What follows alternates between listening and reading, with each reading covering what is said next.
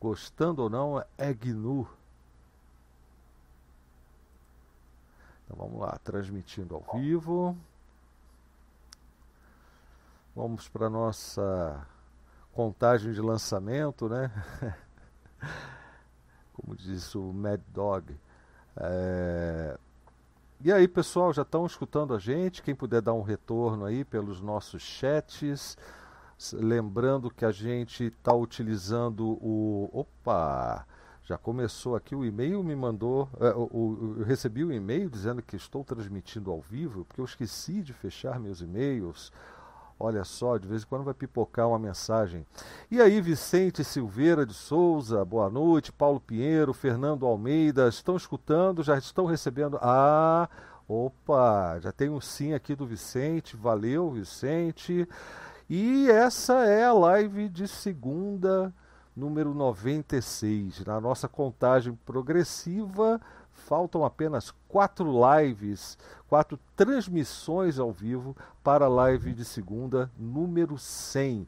Faltam apenas quatro. Quem diria que a gente chegaria tão perto dessa marca, né? De 100 transmissões ao vivo, 100 segunda, segundas-feiras, batendo papo com vocês aqui é, é, pelo canal DebXP.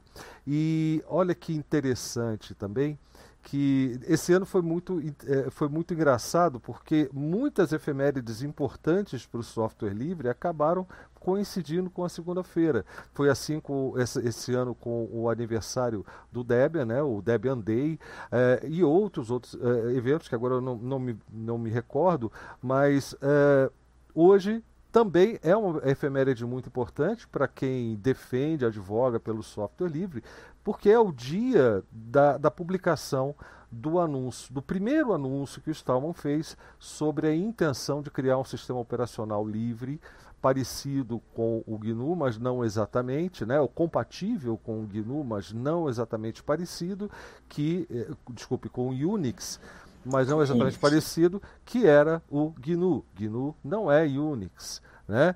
Então, é, esse é, é, um tema muito apropriado na sequência aqui da nossa contagem progressiva, rumo à live número 100, para que a gente depois disso também pare de falar live, né?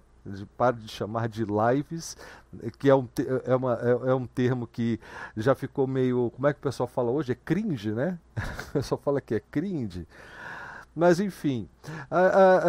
então é um tema bastante apropriado, inclusive para chamar nossos amigos. E aí nós chamamos hoje o, o, o Oliva para participar, o Corinto Meff, que parece que está com dificuldade na conexão dele. Vamos ver se ele consegue acertar ao longo aí da, da transmissão e, e para bater um papo aqui com a gente. E tem outras pessoas também que a gente convidou, mas eu não tenho contato, fiquei esperando aí que de repente alguém pudesse fazer uma ponte. Não sei se foi possível tá? Mas enfim, nós estamos aqui com vocês, estamos aqui com o Kobe, o Creteu, com o Guilherme, uh, o Simplex, e a gente tem muita coisa para conversar sobre uh, a data de hoje, tá certo? Uh, só para lembrar, na descrição do vídeo, também lá no texto da, da, daquilo que eu venho divulgando já há muito tempo, até em função da sua liberdade, da, das suas opções, para efeito de, de acompanhar esse nosso trabalho, que é o blog da comunidade DebXP, debxp.org. Você tem lá as formas de apoiar o meu trabalho, você tem inclusive o anúncio de um curso que vai começar no início de outubro, que é o curso de expressões regulares. Dá uma olhadinha, vê se interessa, vê se interessa patrocinar de repente a participação de alguém que você acha que precise dessa informação, desse, desse conteúdo. E é, sem muita conversa, é, sem muita conversa, não, porque a gente espera ter muita conversa hoje, mas sem muita, muita demora, vamos passar logo para os boas noites, porque hoje o assunto promete ser bastante, bastante explorado pelos nossos convidados. Então vamos lá. Quem começa a rodada? Quem quer começar a rodada? Ah, sou sempre eu, é tradicional aqui. Né? Opa, então vamos lá. Então, Boa noite a todas e todos. Boa noite, Kobe. Boa noite, Guilherme. Boa noite, Simplex. Boa noite, Alexandre Oliva. Boa noite, Blau. Obrigado de novo pela oportunidade. Hoje, um dia especial, né? É, no dia, na terça-feira, né? Terça ou quinta, não sei.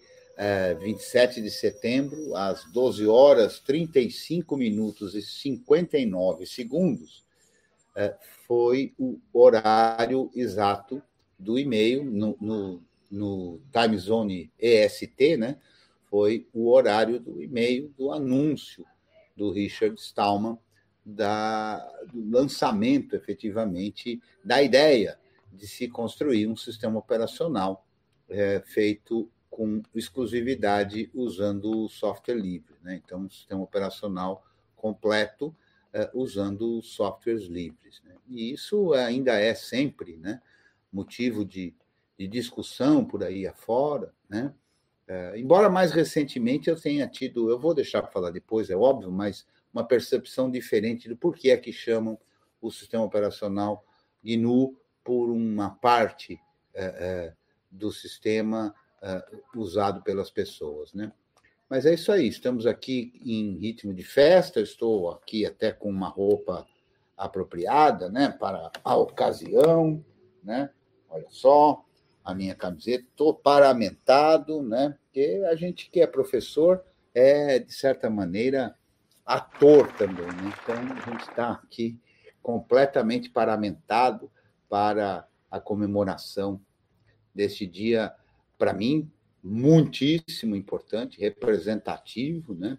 representativo da minha atividade profissional, porque eu trabalho cuidando de servidores GNU há alguma coisa em torno de 20 anos, é muito importante para minha uh, uh, para o meu quesito pessoal, porque eu uso o sistema operacional GNU exclusivamente há 20 anos, muito importante para a minha atividade de ativista e de professor, porque, afinal, eu sou ativista do software livre e o sistema operacional que representa esse ativismo é o sistema operacional GNU, e eu dou um curso, que não por outra razão, o curso chama Curso GNU, porque afinal de contas é isso que a gente quer passar como mensagem. Então, tudo isso torna a data de hoje uma coisa muito simbólica, né? O GNU está aí todo dia, mas a, a data de hoje se torna muito simbólica, digna de muita comemoração, mas também, obviamente, eh, de informação, de reflexão,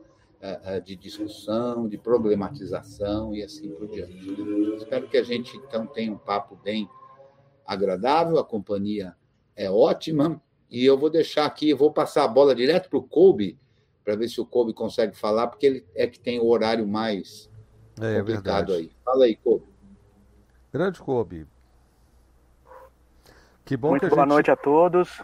Que bom que essa transmissão coube na sua agência, na sua agenda. Ótima colocação. Bom, galera, muito boa noite a todos. É, assim, uma grande satisfação poder participar aqui com, com os meus amigos dessa live de segunda. Infelizmente não consigo ficar ela toda, mas que pelo menos eu possa participar um pouquinho aqui e aprender bastante, visto que temos grandes figuras aqui que vão nos ensinar bastante a respeito disso. Eu quero é, só deixar um pequeno recado, né? The name is GNU, and GNU is not Unix. And uh, GNU is not only Linux. Esse é o meu recado já logo de cara metendo o pé na porta. Boa. Bom, e você passa a bola para quem, o Kobe? Bom, pode ser o Simplex, nosso querido amigo aí. Manda ver, cara. Se o Simplex não digitar o boa noite dele resolver falar, fica à vontade, Simplex ele está com a setinha vermelha aqui. Ixi, será que, que o Ciplex ficou mudo novamente? Só porque eu brinquei com ele, rapaz. Bom, então eu vou passar a bola é. para o Guilherme. Boa noite aí, Guilherme. Bem-vindo mais uma vez. A casa é sua, você sabe, né? Aliás, eu digo é. para todos que estão aqui. Boa noite. Um, não sei o quanto vou conseguir participar hoje, eu sou iniciante no GNU, mas Comecei com bastante gente legal para discutir e comemorar o aniversário do sistema operacional que mais trouxe liberdade. Né? Muito bem. Bom, então, agora eu vou verificar primeiro, Oliva, se o Corinto já consegue falar alguma coisa, até para prefeito de teste. Você consegue falar com a gente, ô, ô Corinto? Ele avisou que estava lá no Barra Dev Barra Nu, estava na escuta, né? Está tá no limbo. Será que você consegue falar com a gente, Corinto?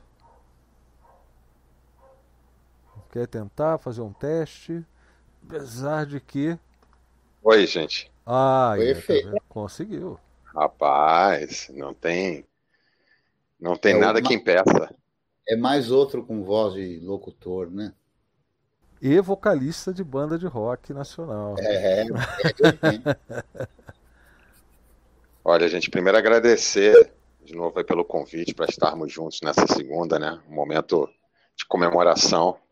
E, e, e acho que quando a gente comemora, também é um, é um bom momento para a gente refletir um pouco sobre as pessoas que estão aqui, né? O, especial assim, o Oliva, que sempre foi uma, uma referência. Eu acho que ele está aqui confirmado, né? Um dos, dos convidados. Ah, Confere aí, Blau. Tá sim, ele é o LX que você está vendo aí com a gente. Aqui, ao Cretil, a você, a você, Blau, pelo convite, mas é, esse momento para mim é emblemático que eu lembro quando eu tive contato com o tema lá em 97, a gente começou a procurar informação sobre, afinal de contas, o que, que era software livre, qual que era o conjunto de filosofias ali que estavam por trás. E eu lembro sempre daquela explicação do GNU is not Unix. E vocês sabem que tem algumas coisas lá de trás que eu, eu sinto falta é, sobre, sobre essa, essa ponderação é, que trouxe a animação dessa, dessa, dessa sigla, né? porque eu lembro de algumas coisas que nós já fazíamos, já trazíamos do mundo do mainframe, que foi desdobrado para o mundo é, do Unix, que era a colaboração. Já existia naquela época, em especial, porque o avanço do mundo Unix ele ele proliferou muito dentro da, da academia, das universidades, entre os técnicos profissionais. Eu me lembrava que naquela época isso era muito pujante, mas é, isso acabava, acabava rodando. O giro disso acontecia no que alguns aqui já ouviram comentar, né, sobre o ecossistema. Às vezes ou era uma, uma grande distribuição, uma, uma universidade, uma grande estrutura que acabava centralizando né, esse desenvolvimento colaborativo. Eu lembro da gente fazendo parcerias ali que saíram do ambiente Unix, do, do Unisys do mainframe, né, e ainda apoiado pela uma parte pela Unisys, procurando ali algumas parcerias, ou a na DataPrev, só para contextualizar é, é, essa, essa migração nossa, e caímos no Santa Cruz Operator, é, famoso Unix SCO. E também me recordo que ali é, existia uma estrutura empresarial por trás e, e, que também girava em torno do, do ecossistema. Eu acho que quando é, se começa a pensar nessa outra formatação, né, que é a formatação do mundo livre, do, e o Cretil aí já começou a, a não se, só se colocar de forma didática como professor, mas já devidamente uniformizado para poder tratar do tema. E aí eu acho que efetivamente a gente começa uma, uma, uma das transições que é mais importante, que talvez o, o nome que venha da, da, brincadeira, que venha da questão da negação né, do, de um ambiente em relação ao outro, do uso do mascote, da associação com o mascote, etc., que são é, elementos lúdicos aí do processo. É, Para mim, o grande ganho é a possibilidade de você efetivamente sair dessas estruturas mais centralizadas e chegarmos a ambientes é, colaborativos uma forma, da forma mais expansível possível. E para mim é o que dá base para a gente efetivamente fazer a discussão em torno de ecossistemas digitais, né? Sair então desse ecossistema que realmente fazia com que você girasse em torno de empresas e de estruturas que diretamente trabalhavam com aquela ou outra distribuição e do mundo Unix, né? Então vamos sempre aqui fazer essa distinção e quando você cai no mundo dos sabores, né, que é um termo que nós adotávamos para essa transição para o mundo Linux, é, certamente uma, um potencial que se abriu para nós foi de migrarmos do ego para o eco. Então, assim, inicialmente faria essa, essa primeira ponderação até para o Blau já não puxar a minha orelha. Então, boa noite aí para todos. Queria agradecer demais o convite. Cara, eu que agradeço a sua presença. Sempre um prazer te receber por aqui. É... Oliva, será que vai agora? Alô, alô, vamos ver se vai. É, já que foi citado, bem aí? Já, já que foi citado. Satisfação enorme estar aqui. Boa noite para to todas e todos. E, e é, saudade do Corinto. Fazia séculos que eu não, não, não falava com você, rapaz. É muito bom estar aqui num dia, ainda mais um dia tão especial, uma noite tão especial, né, comemorando 38 anos de GNU. É, é, um, é um barato pensar que, pô, quando, quando o GNU foi lançado, eu era criança.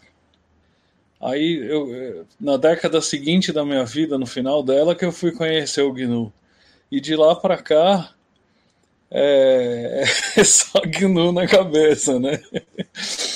O, o software livre, né, que, é o, que é a ideia por trás do GNU, me, me, me conquistou em, em, em, é, é já na terceira década da minha vida. É, e tem, tem me movido é, desde então. Eu, eu, eu, tenho uma enorme satisfação de estar é, falando e participando disso. Mas eu tô com a sensação que eu tô, que eu tô desconectado. Eu não tô ou não tô? Não, não você tá. tá... Não, vocês estão me ouvindo mesmo? Ah, que bom. Ah, é, é de é... verdade o negócio aqui. Não, é que até o vídeo do, do Cretião, que, que é o único vídeo que eu tô recebendo aqui, tava, tava, tava parado. Aí eu falei, ih, cara, eu tô falando com as paredes aqui. Mas não, parece que hoje vai. É... Então eu tô, eu tô muito contente, eu queria fazer um anúncio aqui. É, que, que eu, eu, eu sou é, contribuidor do projeto Linux Libre, né, um dos núcleos do projeto GNU. E, assim, tem muitos projetos que nas datas especiais fazem lançamentos de novas versões. A gente resolveu inovar né, no projeto Linux Libre. Hoje é, é, retirou de circulação mais de 2.500 versões que a gente tinha a gente encontrou software não livre nelas por acidente, né? E, e então para comemorar o aniversário do GNU a gente é, é removeu essas versões porque afinal o trabalho do Linux Libre é, é tirar as partes não livres do Linux. Então, é... parece muito adequado. Né? Vamos, vamos, vamos, remover essas versões para comemorar o aniversário do GNU. Boa. Muito bom. Bom, maravilha. É, é, faltou alguém? Eu acho que só o, o, Simplex, né? Que normalmente ele só manda um texto ali, boa noite e tal. Mas daqui a pouco ele se solta, começa a conversar, entra na conversa com a gente. É, eu queria começar destacando uma das consequências diretas do, da, desse, dessa. Eu vou separar duas coisas. Tem o anúncio inicial, que é esse de que a gente está comemorando hoje, que é de 83, e tem um lançamento do manifesto em março de 85, que é basicamente a, a, a mesma carta, só que já elaborada em termos de conceitos, em termos de direções, direções, e inclusive essa carta foi sofreu modificações até 87, se eu não me engano, quando chegou na forma final, que é conhecido até hoje como o Manifesto GNU. É, mas a consequência direta dessa carta de 83, desse, dessa correspondência aí, de, desse anúncio de 83, para mim, e a, a, mais importante é o fato da gente estar tá aqui hoje. Não em função de tecnologia, as pessoas que a gente foi conhecendo ao longo dessa jornada, é, em defesa ou, ou, pela divulgação, enfim, do software livre, daquilo que foi iniciado pelo, pelo projeto GNU. Eu jamais conheceria pessoas como Corinto, Oliva, o Kobe, o Creteu, o Guilherme, muitos de vocês que estão aí, você não precisa citar o nome de todos, só na nossa comunidade DebXP, né, são mais de 300 pessoas conversando, seja pelo Telegram, lá, no, lá no, no na Matrix tem outras cento e tantas, no, no XMPP a gente está começando agora, são mais vinte e tantas, mas fora, fora isso também outros círculos que, de, de amizades que foram construídos justamente como consequência do projeto GNU. O aspecto comunitário, né, a gente se sente parte de uma comunidade sem estar fisicamente no mesmo, na mesma cidade, na mesma localidade, sem frequentar necessariamente fisicamente o tempo todo os mesmos espaços. E aí entram os eventos, né, Corinto? Como que os eventos eh, ajudaram também a construir isso numa época onde a gente não tinha coisas como Jitsi para bater papo, né? E era muito mais interessante. Como os botecos foram importantes para isso também, né, Cretil? Os papos de boteco. É, e, e, e, isso tudo graças a um anúncio feito Foram, por. Um... não, né? Alto lá, né? Serão sempre. São. Serão sempre não importantes. Nesse momento de, de pandemia, mas. Sim, sim. E tudo por causa de um anúncio feito por um camarada lá em 1983. É, é, se propondo a começar o projeto de, de um sistema operacional compatível com o Unix, que não seria igual ao, ao Unix, uh, ou, ou, que não seria parecido com o Unix, e, e, e, o que parece algo até megalomaníaco, você pensar hoje, ah, que, quantas pessoas você conhece que se propõe a, a falar, a, a, a, dizer que vão fazer um sistema operacional? São poucas as pessoas que fariam isso hoje, o que você olharia para cá e falar, ah, esse cara não tem condições de fazer. Mas ali não, juntou vivência, competência, juntou um, um espírito que já ainda havia presente na época de colaboração e a coisa foi para frente. A gente está aqui hoje graças a isso. Até us, usar o Linux, né, como o pessoal fala por aí, é uma consequência também do, do projeto GNU né? Porque eh, se não fosse, eu coloquei isso na descrição aí, coisa para a gente refletir, não estou fazendo afirmações escritas em pedra, nada disso.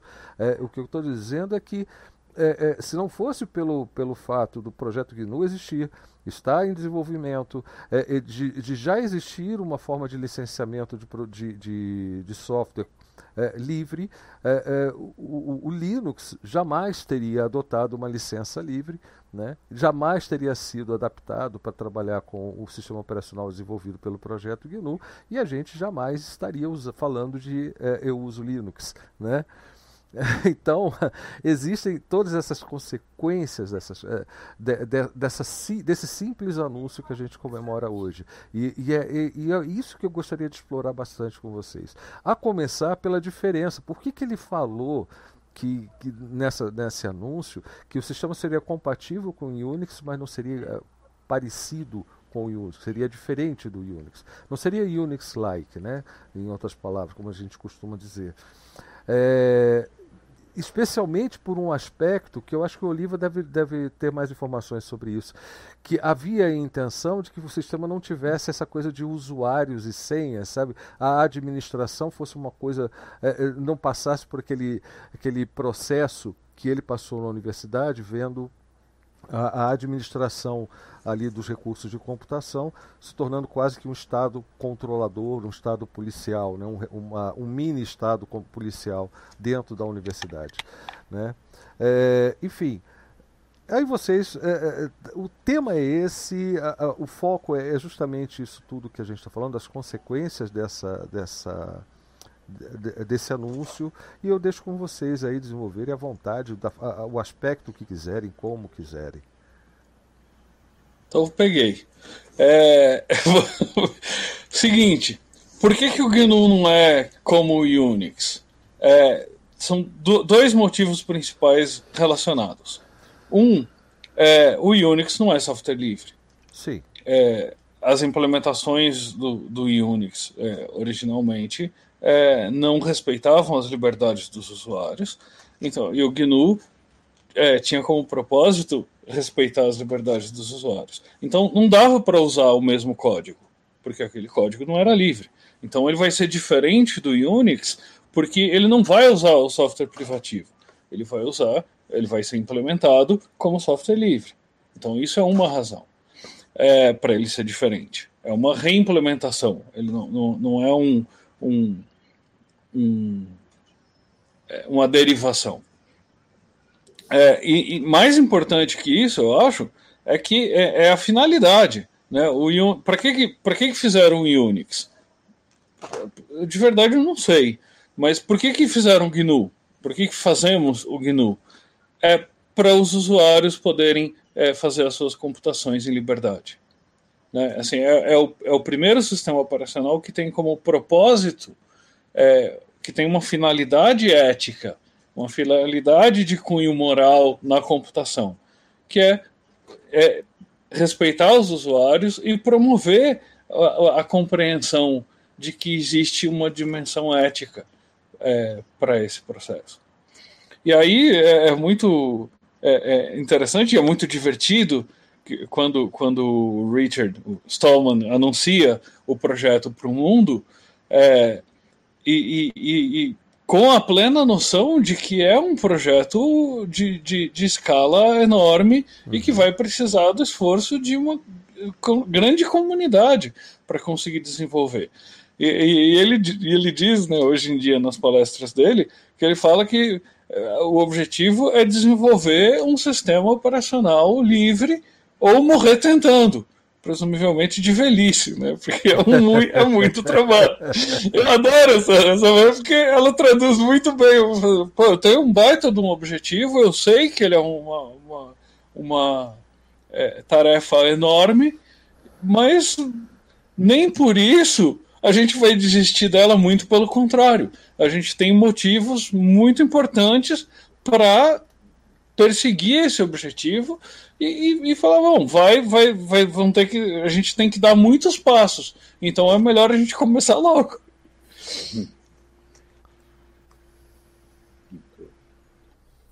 Eu, um aspecto que, que eu acho interessante também e que muda um pouco a dinâmica realmente dos softwares não livres e dos sistemas operacionais compostos por softwares não livres é que a produção de um produto final, digamos assim, é completamente diferente, né? Então, quando é que fica pronto esse negócio? Ele não fica pronto, ele está sempre em construção, né? A partir do momento que todos os componentes uh, licenciados por licenças que respeitem os, as liberdades essenciais dos usuários, ele pode passar a ser utilizado né, com liberdade mas ele não ficou pronto. Né? Ele está disponível e continua, e continua, e continua em, em desenvolvimento. Para quem usa uma distribuição como a que eu uso, na versão que eu uso, eu uso o Debian na versão chamada Unstable, que é a versão de desenvolvimento, que tem o codinome SID. Né? Aqui e outras distribuições seguem a mesma característica, como parábola e outras tais, é, que é o processo de desenvolvimento. Né? Então, a gente está o tempo todo em desenvolvimento. Então, o tempo todo partes são trocadas, é, é, em funcionamento, inclusive, né? e, e a gente vai cada vez tendo um sistema novo. Então, é, não tem um degrau, né? Agora saiu tal coisa, agora saiu tal coisa, foi lançado tal coisa. Não, é um processo é, é muito bacana, como é a evolução humana, como é, é todo o processo científico e tudo mais que a gente vai aprimorando, melhorando né, a, a cada momento. Né? Então, isso muda muito o, o, a forma de ver a computação, os sistemas operacionais e tudo mais. Né?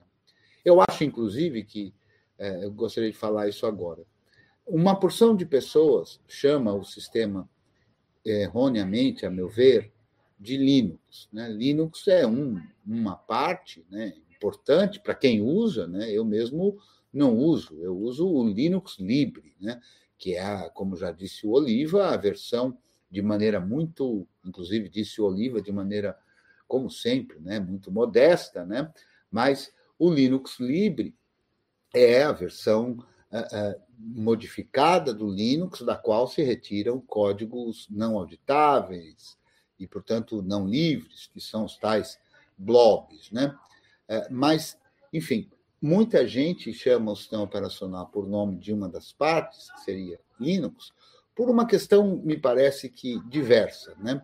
Mas uma das questões, que é a que eu tenho notado ultimamente muito intensa, né? Que é uma questão cognitiva. Né? Então, alguns usuários, e felizmente muitos usuários têm podido usar o sistema operacional GNU, inclusive por conta de sua evolução, ter tornado a sua instalação algo mais simplificado, algo mais simples e, portanto, acessível a mais pessoas. Né?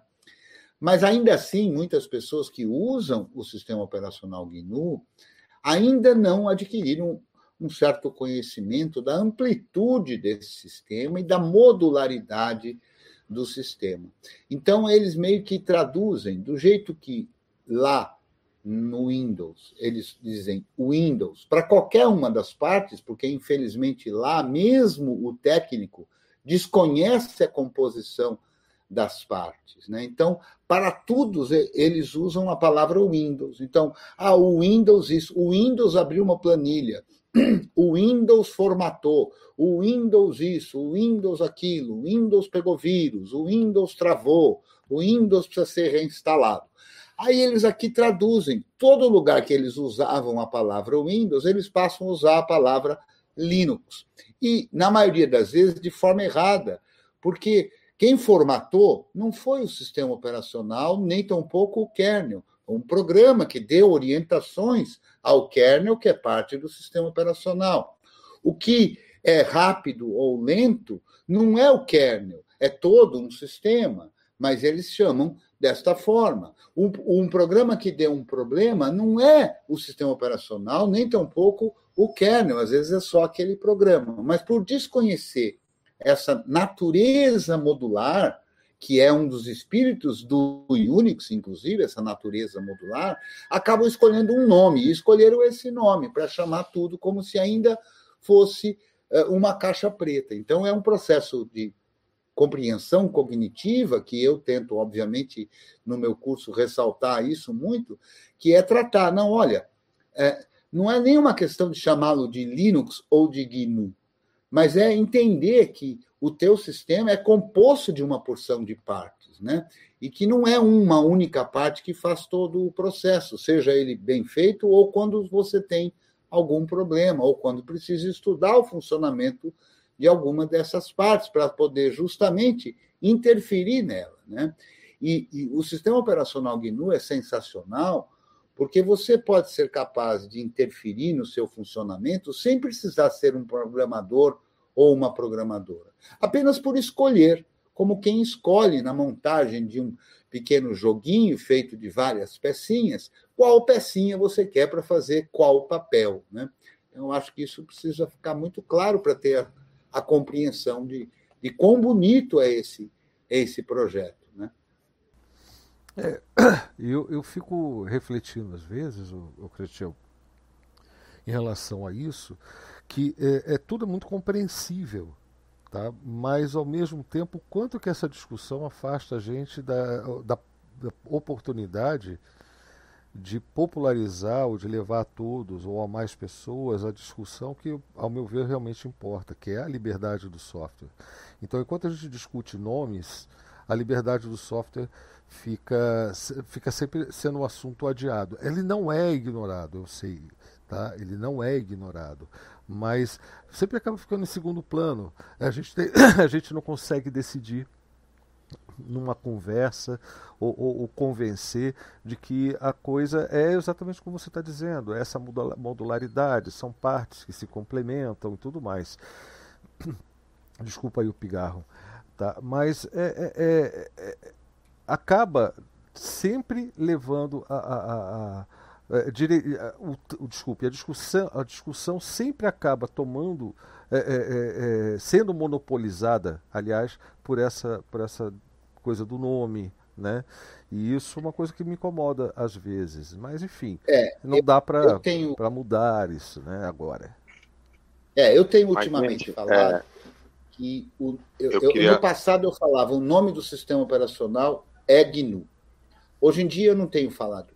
Hoje em dia eu tenho preferido falar que eu chamo o sistema de GNU. Porque assim a gente evita essa discussão é, técnica e vai para um aspecto que é o aspecto da ética. Né? Uhum. Então, o nome, por si só, não representa nada, o nome. Mas o nome representa justamente essa luta. Então, chamar o sistema operacional de GNU indica de que lado eu estou. Se eu estou no lado da liberdade dos usuários ou se eu estou em outro lado. Chamar o sistema operacional completo apenas por nome de uma das partes, que, segundo o seu criador, não está interessado na liberdade dos usuários, mas sim em outros valores, como num programa desenvolvido colaborativamente, num programa que seja de ótima qualidade. Então, eu acho que a discussão do nome ela é simbólica da discussão dos valores. Né?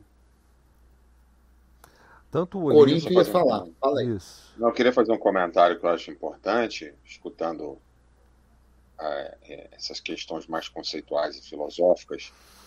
É, nós temos que lembrar qual é o caminho que o, o Richard Stallman traçou, e é sempre aonde eu me deparo como um grande desafio que a gente tem pela frente, né? Porque a questão não é a gente levar a bandeira até os, os finais dos dias, né? Porque isso certamente é, o Richard Stallman vai fazer e as pessoas que o seguem também terão o mesmo propósito. Mas também para a gente não continuar sempre batendo na mesma tecla dos problemas, nós temos que encarar os desafios de frente. Acho que uma das questões lá de trás dele, quando a gente pega lá o, o histórico do GNU, né, como tudo aconteceu, é, qual era a percepção dele, é porque a gente sai de um caminho de um, um grande técnico, uma pessoa que tem uma capacidade é, de programação, de, de entendimento do funcionamento do kernel, como poucas pessoas têm, e ele se depara com uma fragilidade que havia para o campo da demanda. Ele como um demandante. E ele como um demandante, por ter habilidade técnica, ele conseguiu juntar uma questão com a outra. Uma dificuldade que a gente acompanha, que é quase também histórica, é que uma boa parte da nossa eh, comunidade, das pessoas que são alinhadas com os conceitos, elas também são grandes técnicas, que não é o meu caso, né? Eu sou um grande abelhudo. Mas é, os grandes técnicos também têm muita dificuldade da gente dialogar com, com a demanda. A demanda, ela não percebe esses elementos que a gente traz em todas as conversas da gente. Enquanto aquele que é beneficiário, ele não entender qual é a vantagem que efetivamente ele tem, é, qual o ganho que efetivamente ele vai ter, é, infelizmente, será uma queda de braço muito, muito dura. Os recursos empregados para os modelos privativos ou proprietários, é, o montante é, avassalador e eles se adaptam rapidamente à demanda. Então, acho que essa é uma questão que a gente não pode perder de vista, é, senão é, continuaremos é, do lado é, é, do melhor lado da história, porque eu considero o melhor, né? não é uma questão, mas do melhor lado da história, mas numa pequena tribo isolada. Seremos os Yanomamis digitais do futuro. Então a gente precisa, de alguma forma, conseguir reverter essa, essa lógica. O Richard Stallman ele não entrou somente pelo lado técnico, ele entrou também por demandar, por ter uma necessidade, perceber que não era pleiteado e ele resolveu entrar em campo mas nem todos os usuários têm essa habilidade que ele tem. O Oliva queria complementar também o que o Cretil disse. Isso. E o que o Corinto também falou. É seguinte, eu, eu, eu trabalhei durante quase duas décadas numa empresa que é, basicamente desenvolve Linux. Né? Embora é, é, eles tenham uma distribuição de GNU com Linux, que eles chamam pelo nome Linux, e eles é, é, focam bastante, ou focavam, né, hoje tudo é nuvem, mas focavam bastante no desenvolvimento do núcleo Linux. É, durante o tempo que eu trabalhei lá, eu, eu, eu ficava muito aborrecido que eles não chamavam o sistema operacional pelo nome que eu considero o, o nome correto. E às vezes eu questionava isso. E a resposta era que era por razões estratégicas e mercadológicas.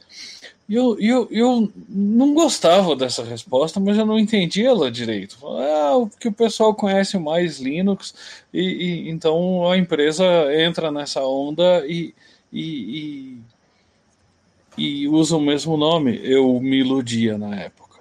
Mas não é isso. É escolher lado, como o Cretil falou.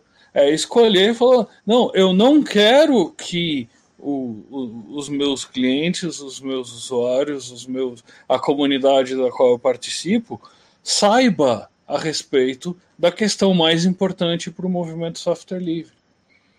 É, e é por isso que é tão importante, Blau, a gente é, é, falar desse assunto e insistir no nome, porque o nome traz com ele toda essa carga ideológica que a gente precisa transmitir para formar uma comunidade que entenda quais são as questões realmente importantes, para que o movimento software livre não, não se perca no, no, no, caminho, não se dilua na, na iniciativa que, vou reconhecer, foi mais bem sucedida em termos de popularidade é, do que a gente conseguiu ser. Eles conseguiram alcançar mais pessoas com um discurso é, que, que não é o nosso. A gente precisa correr atrás, como a gente sempre correu atrás, para é, é, construir, para enxertar nesse processo é, o, o, as ideias que a gente tem sobre Exato. o que é uma o, o que é a computação correta ou ética, né? Sim. Só uma observação. E, e, e se... Quando eu digo uhum. que, que a gente perde muito, a gente gasta energia com essa discussão sobre o nome, não estou dizendo que tanto faz, não. Pelo contrário, eu, tô, eu já escolhi o meu ah, lado. não, absolutamente. Entendeu? Só para deixar claro isso. Eu, eu só acho que, que é estranho a gente até hoje perder, é, iniciar uma conversa sobre software livre e ter ainda que gastar um monte de energia explicando por que, que não é Linux. É, mas é, veja, o, o custo de, de se escolher ser um ativista é esse. Assim, você, se, se você quer transformar. Terra, se você quer transformar as coisas, você, vai, você não vai puxar um dia para um lado e outro dia para o outro lado. Né? Você escolheu uhum. um, um, Eu escolhi, né? não, tô, não, quero te incluir nisso também. Né? A gente escolheu é, é, é, levar essa mensagem e a gente vai se deparar com gente que ou não ouviu essa mensagem, ou com gente que ouviu ela torta, ou com gente que ouviu uma outra mensagem e achou que era a, a nossa, e, e, cabe a nós, enquanto ativistas, tentar esclarecer. É claro que tem gente mal intencionada, tem gente iludida, tem gente é, é, é, que pensa diferente mesmo, vamos, vamos trazer isso também, né? Uhum. É, e, e, a gente vai se deparar com isso e vai ter e tem desafios para encaminhar as ideias no caminho correto, mas é, é, absoluta, é absolutamente crucial é, é difundir as ideias. E, e, e o nome, enquanto sinalização de que lado a gente está, enquanto é, é, sinalização de, opa, essa pessoa está desavisada, vamos dizer assim, é, extremamente útil, no, no meu entender. Uh, você, você, talvez tenha até a resposta para uma pergunta que eu sempre me fiz, mas eu sempre acabo me esquecendo quando estou na presença de alguém que talvez pudesse ter a resposta. É por que, que o projeto GNU não lançou aquilo que a gente chama hoje de distribuição? Não lançou a sua própria distribuição do GNU, usando kernel Linux ou não? Ele lançou. Eu queria, lançou? Eu queria... É, mais de uma. Mais de uma. Ah, eu queria. Quem, alguém, quem queria falar? Eu, eu, tenho, eu tô não, ouvindo, eu queria, não sei quem que é. Eu queria inserir um, um, grupo nessa lista que o Oliva comentou, porque justamente foi a minha provocação. Que assim, também existem aquelas pessoas que estão convencidas, mas não têm a habilidade técnica o suficiente para poder sair do outro lado. E tem um outro grupo, que é o que eu costumo usar no paralelo das nossas, das nossas bandeiras, né, com consumo consciente, por exemplo, que é uma bandeira que consegue alcançar um, um grupo de pessoas também é, razoáveis, mas é, muitas vezes, por, por esses elos não estarem é, efetivamente ligados, né, porque a gente não faz software só para gente, né, a gente faz software também para resolver os problemas de outras pessoas, necessidades das empresas, para nós aperfeiçoarmos a, a, alguma técnica humana e, e já hoje em dia até para substituir a capacidade de pensamento. Então, eu acho que tem outros fatores aí também que, a, que insistem e resistem até hoje. Então, só acrescentar isso na lista do que ele passou. Legal. Mas você está falando de distribuições, tipo o, até o, o, o Gnu Triskel está dizendo aqui, Triskel é uma dessas distribuições e tal. Isso são distribuições é. do projeto GNU ou foram distribuições? Não, eu estou a... falando de antes. Ah, ok. Bem antes. É isso que eu estou querendo é... saber. Tá, vamos lá. Também. Antes, é, o, o, o projeto GNU é, tem uma distribuição é, de 1900 e... Não, Minto, já era. Cara, eu não, eu não sei, 1990 e tanto. É, que, que, que se, se, se é, concentraram esforços para fazer uma distribuição com o Herd. Né? Isso, isso, isso aconteceu. É, mas isso não foi a, a primeira distribuição é, que o projeto GNU promoveu. A, até onde eu sei, a primeira distribuição que o projeto GNU promoveu foi o Debian é, a FSF, junto com o projeto GNU, lançaram uma chamada para dizendo nós queremos agora que o Linux é livre e era na época em 92 é, isso foi durante um ano né de uhum. 91 a 92 o Linux não era livre. Aí em começo de 92 ele foi relicenciado e passou a ser software livre. Foi só para 96 que eles começaram a integrar software não livre nele. Então nesse período é, o, a FSF e o GNU fizeram uma chamada pública que, que nós queremos é, é, fazer uma distribuição é, é, de, do, do, do, de GNU com Linux. Nós queremos apoiar uma distribuição. E foi daí que surgiu o Debian. É, o Debian respondeu a essa chamada, quer dizer, o Debian não, o, o Ian, o, o Ian né? respondeu a essa chamada e, e, e, e, assim, com o apoio da FSF, lançou o projeto Debian. Então, é, é assim, daria para dizer que o Debian é a distribuição oficial do projeto GNU? É, aí a gente começa a entrar em território perigoso, porque, assim, o Debian tem divergências grandes com o projeto GNU hoje. Grandes assim, né? A gente olha no microscópico e aí vê divergências grandes.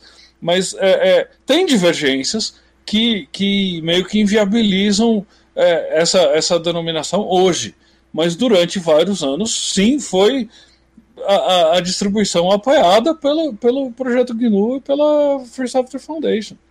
Então, é, tem. É, fora, a FSF tinha distribuição, a FSF, junto com o projeto GNU, mantinham é, distribuições de vários dos programas que integram o, projeto GNU, empacotados, é, compilados para diversos sistemas e é, é, gravados em fitas, distribuídos comercialmente pela, pela FSF. Isso em 1990, e, no tempo que ainda se usava fita para distribuir software. Tá? Então, assim, é, existia isso na época em que isso era necessário. Depois que, que se popularizam é, inúmeras distribuições, isso ficou assim esse, esse modelo de distribuição é, é, em fita especificamente ficou completamente obsoleto. É, mas ainda hoje existe uma distribuição do projeto GNU que se chama Geeks é, é, é, que, que distribui Olha, olha o, o Juca. É. É, o Geeks distribui. o Geeks distri... é, é, é, uma distribuição de GNU com Linux inclusive com Linux livre, que você pode instalar e, e, e rodar e usar porque você quiser. Então tem, e teve várias ao longo da história. Perfeito. A, a questão era justamente algo partindo da, da do projeto GNU. Porque eu, eu fico eh, pensando da seguinte forma, o, o, a, o, Guilherme quer falar, eu te passo a palavra logo em seguida, tá, Guilherme? Rapidinho essa, essa reflexão Tranquilo. aqui. Que um dos problemas é que eu não sei de onde veio essa ideia de chamar o sistema operacional que, que composto por Linux e componentes do, do projeto GNU de distribuição. E eu vejo nisso até uma das, da, das origens dessa confusão toda. Eu posso estar redondamente enganado, mas para mim, como você mesmo acabou de dizer, que às vezes o nome eleva certas discussões, o fato de, de chamar de distribuição, e, e, aí você decide o que chamar o que você está distribuindo, o sistema operacional passa a ser confundido com a distribuição. É, tem algum ruído aí acontecendo, acho que é do Guilherme. Obrigado, Guilherme. O, o sistema passa a ser distribuído e chamado da, da, da desculpe, o, o, sistema passa a ser chamado por aquilo que a distribuição diz que está distribuindo, GNU e Linux, né? Então é GNU com Linux ou GNU slash barra Linux, né? E, e essa confusão é, histórica, a meu ver, tem, está na origem da, da, da discussão até hoje existir. É, eu vejo isso uma das causas. Né? É claro que depois houve uma, uma campanha, de fato, para exacerbar o, o, o uso do, da palavra do, do, nome Linux. Houve um motivo, como estão dizendo aqui, meio que mercadológico para isso, ou de lógica de mercado, né, para que isso acontecesse. Mas é, foi uma brecha. Eu acho que foi uma brecha esse tipo de coisa. Qual foi qual era o sentido? Eu, eu, vou pedir para o Guilherme falar, Oliva, porque ele já tinha me pedido, okay. mas eu, eu, já vou deixar uma pergunta. Qual é o sentido, o, o que significa uma distribuição? Por que, que a gente usa essa expressão, esse termo até hoje, distribuições, tá? Guilherme, eu, eu respondo essa pergunta em seguida. Tá joia. Ah, então, eu ia perguntar se o GNU Geeks é uma distribuição que parte do projeto GNU, mas pelo que eu estou vendo no site, sim. Então, é, é, vai um pouco na, na dúvida do Blau. Inclusive, eu... eu fui contestado, viu, Guilherme? Outro dia eu falei que, que o Geeks era uma distribuição e falaram que não era. Né? Mas tudo bem. Ah, então vai aqui. Ah, já... tá. Então vamos lá. Dá, dá, dá para explorar isso também. Mas primeiro, o que, que é uma distribuição? Esse termo é, pode surpreender muita gente, mas o termo distribuição se usava antes de existir Linux. Talvez até antes de existir GNU. Uhum. É, uma distribuição era uma compilação de software, um, um, conjunto de programas que era distribuído. Eu, eu, eu estou é, é, empacotando esses programas e eu distribuo esses programas. Isso é uma distribuição de software. É, é, é, daí que veio o termo depois, quando as pessoas começaram a, a compilar o Linux. É isso, o Simplex está mencionando aqui. BSD. Berkeley Software Distribution. É, BSD é a distribuição do, de, de software de Berkeley, é, onde, onde se desenvolveu um montão de software uh, Unix-like. Né? Então a ideia de distribuição veio, veio antes. É, e aí você pode ter distribuição de qualquer coisa. E é por isso que eu tenho usado, por exemplo, o termo que o Linux Libre é uma distribuição de Linux. É, porque, é, primeiro, dá um nó na cabeça de quem é, é, acha que distribuição tem que ser alguma coisa digna com Linux é, e acha que Linux é, é, o sistema operacional inteiro. Não, o Linux Libre é uma distribuição de Linux só de Linux. É, é, é, quando no grupo perguntam para mim, e várias vezes perguntam em vários grupos, qual é a distribuição de Linux que você acha melhor? Aí eu sempre respondo. Linux, Linux Muito obrigado. É isso mesmo. Aliás, é a única que Mas ainda assim, aí, ah, ainda assim, aí tem gente Desculpa, Plau. É, o, e aliás é a única que eu conheço, fora o próprio upstream lá do, do Linux. Né? Não, mas tem um, tem um monte de distribuições só do Linux. Por exemplo, é, todo, ca, cada um dos, dos branches estáveis é uma distribuição de Linux. Sim. Né? E, e, mas aí as pessoas se confundem, mas você, você faz uma distribuição inteira de Linux? Sim, exatamente, é o kernel inteirinho. é, é, inteirinho e, não, e, tirando as partes problemáticas. Não, não, ele é um kernel inteirinho. ele continua sendo um kernel inteirinho, apesar. O outro é que é, que é excessivo em, em, em partes problemáticas. Mas, então, assim, a, a, a noção de que é, uma distribuição precisa ser um sistema operacional inteiro é, é uma coisa recente aí, de, recente, de, de 20 anos é, para cá. 25 é, anos, talvez. Eu, é, porque eu, hoje cabe dizer que a gente. Cabe dizer que o Debian é uma distribuição do sistema operacional GNU. Isso. E, é, eu, eu, eu é o que ele é. Eu até digo que ele fornece. Eu, eu, Blau, deixa o, o, o, Juca, me parece que ele está. Sim, mas só, só vou completar tá, assim, aqui dizendo uma coisa. Parece que ele está preso assim numa cela, porque isso não é um cenário conhecido do Juca. É, mas já já, já eu passo, o Juca, só para completar uma coisa que você disse, Cretil. É, aliás, a própria palavra distribuição também, para mim, não se aplica a projetos como o Debian. Debian, no máximo, é um distribuidor, mas não uma distribuição. Então, é, é, até isso conceitualmente me incomoda um pouco. Mas fala aí, Juca.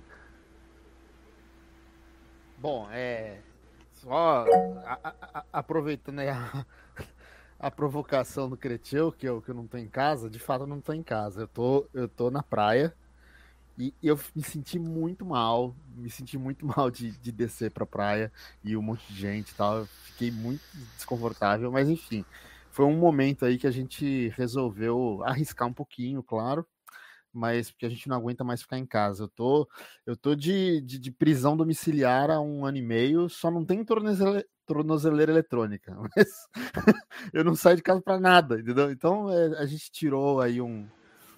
um tornozeleira de bolso, talvez? também não, também não, porque, enfim.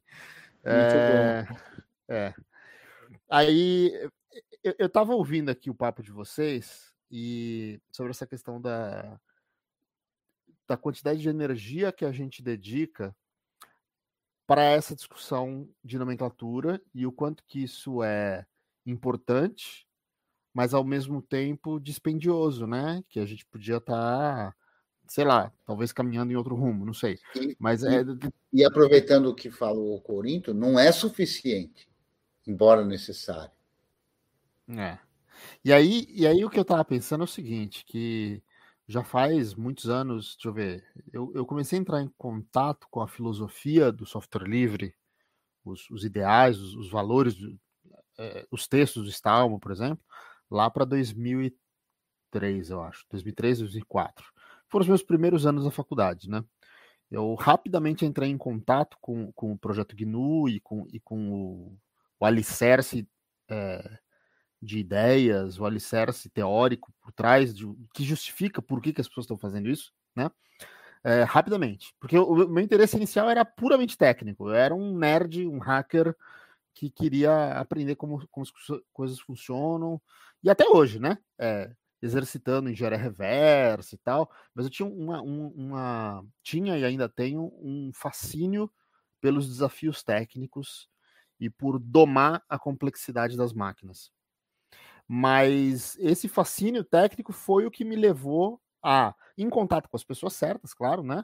E eu, eu, eu sou eternamente grato ao Leandro Lameiro, que foi um colega meu de, de faculdade, e também ao Eduardo Maçã.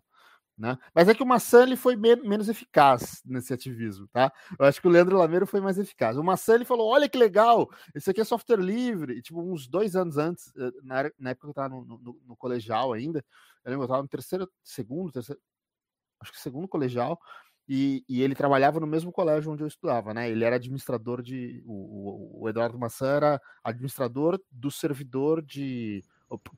provedor de internet para os alunos do Colégio Bandeirantes, né? E aí eu estudava lá, eu, eu conheci ele e, ele, e o Eduardo Maçã falou: olha, isso aqui é software livre, é, você pode modificar. Aí eu falei, como assim? Ligado? Como assim eu posso modificar? O que, que eu vou querer mudar, entendeu? É, é, essa foi a minha primeira pergunta, assim. E aí o Eduardo Massa falou assim: olha, tá vendo esse botão aqui? se você quiser fazer esse botão ficar cor de rosa, você pode.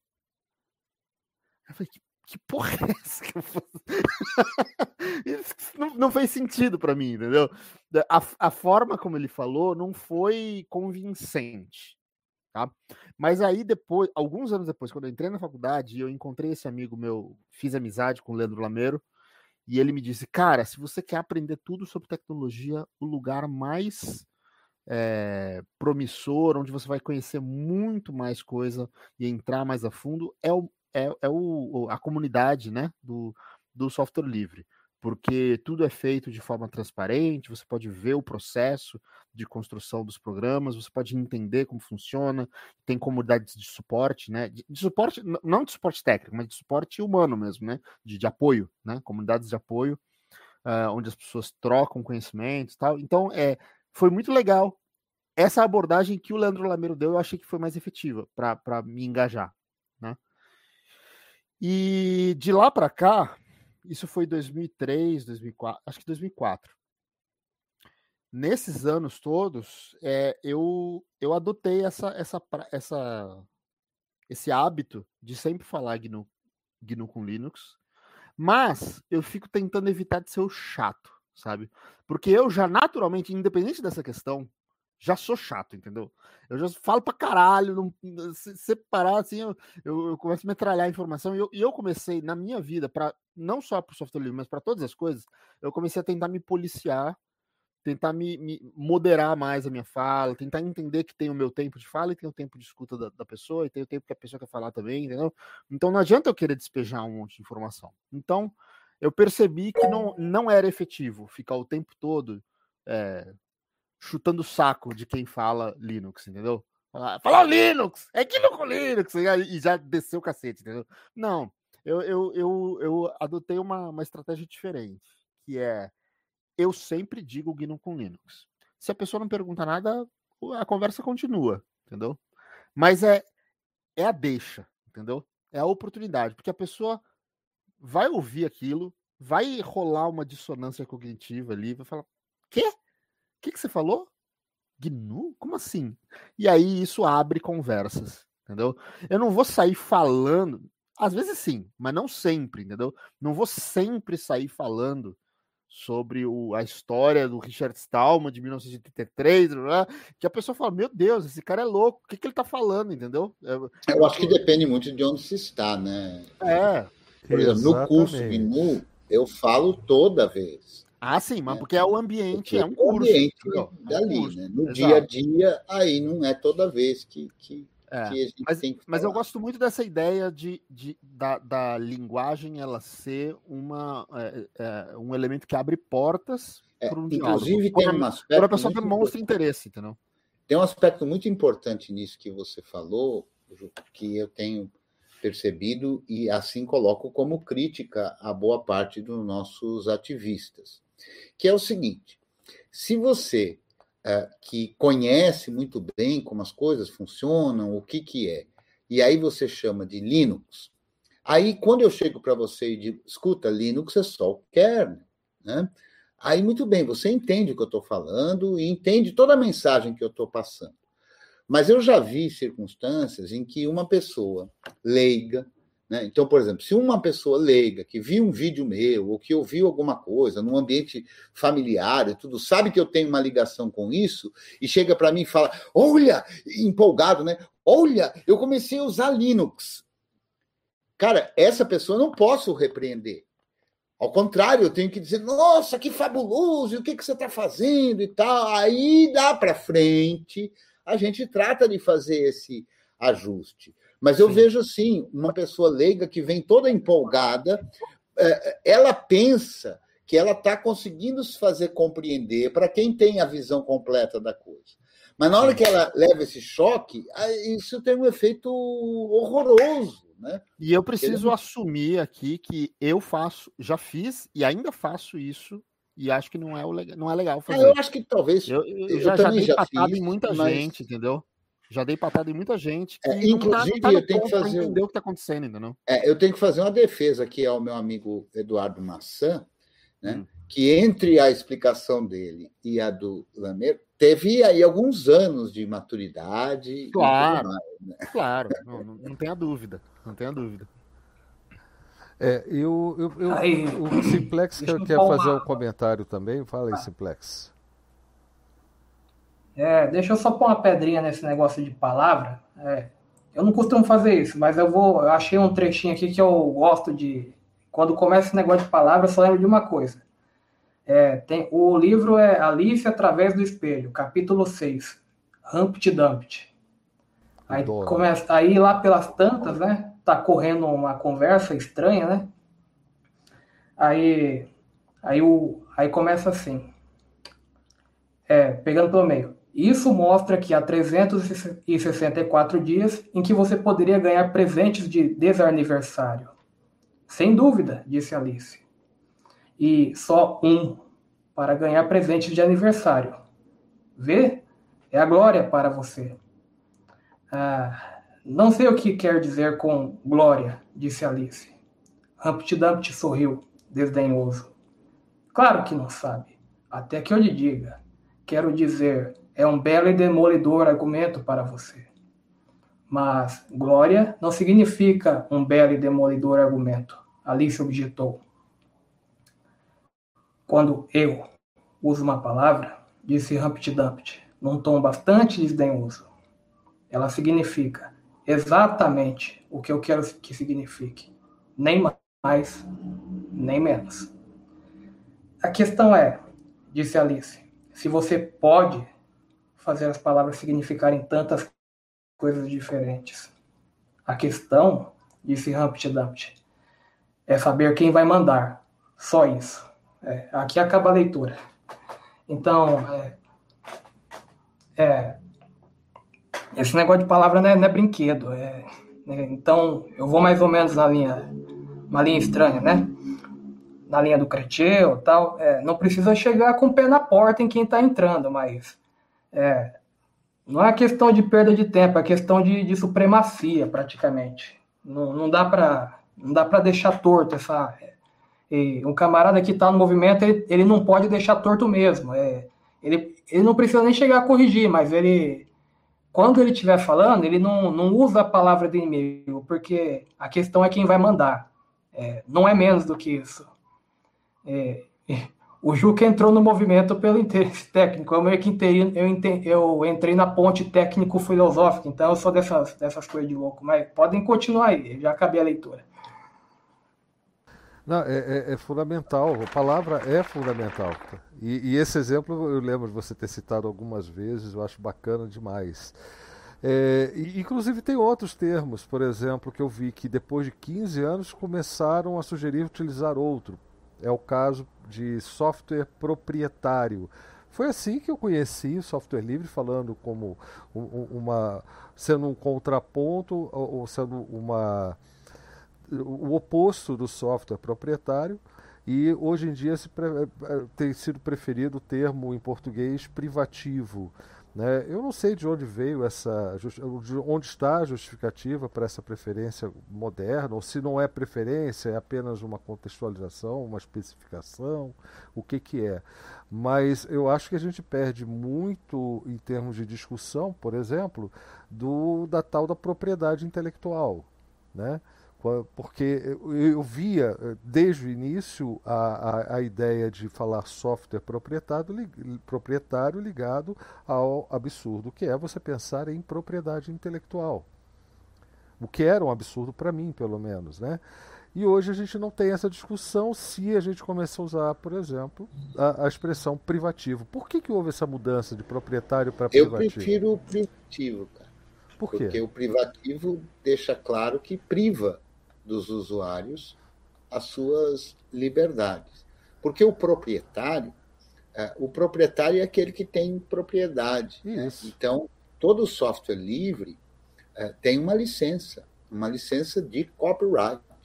Todo software, software livre pode ter um dono, ou seja, aquele autor inicial, né? Então, eu acho que o que tem que ser refutado não é a propriedade do software. O software que o Juca escreveu pode ser dele, ele está lá o nome dele no copyright. Né? Felipe é. Correia Sanches, etc. Está lá o nome dele. Ele é o proprietário daquele software. Mas o proprietário não implica em privação de liberdade de outros. Alguns sim. Então, esses alguns.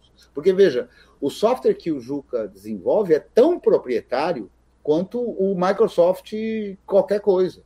A propriedade é diferente. Uma é do Juca e a outra é da Microsoft. Uhum. Mas a forma de distribuir isso que é de propriedade dele é que é completamente diferente. Porque uma priva o usuário de, de direitos e a outra, ao contrário, tenta preservar o direito as liberdades daquele usuário. Eu só não concordo 100% com o que você está dizendo, porque eu entendo, eu só não discordo totalmente, porque eu entendo o que você quer dizer.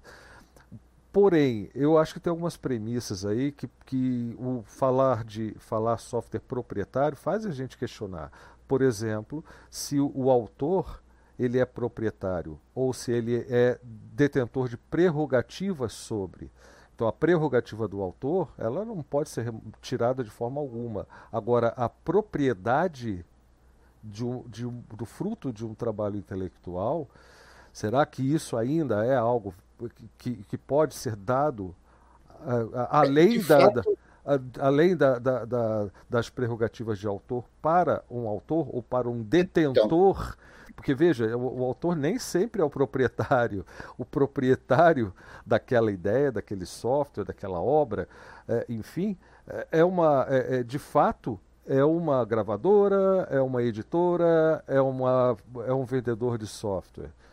Então, eu, eu não sei é, se, se é, é, o privativo de fato teria esse sentido de que priva. Privativo é porque nem propriedade privada. Então, ainda, ainda assim, seria proprietário. Eu não vejo a, a, a, a, justificativa ainda para essa preferência. E eu tenho visto bastante gente utilizar. O Oliva parece que queria falar sobre algo.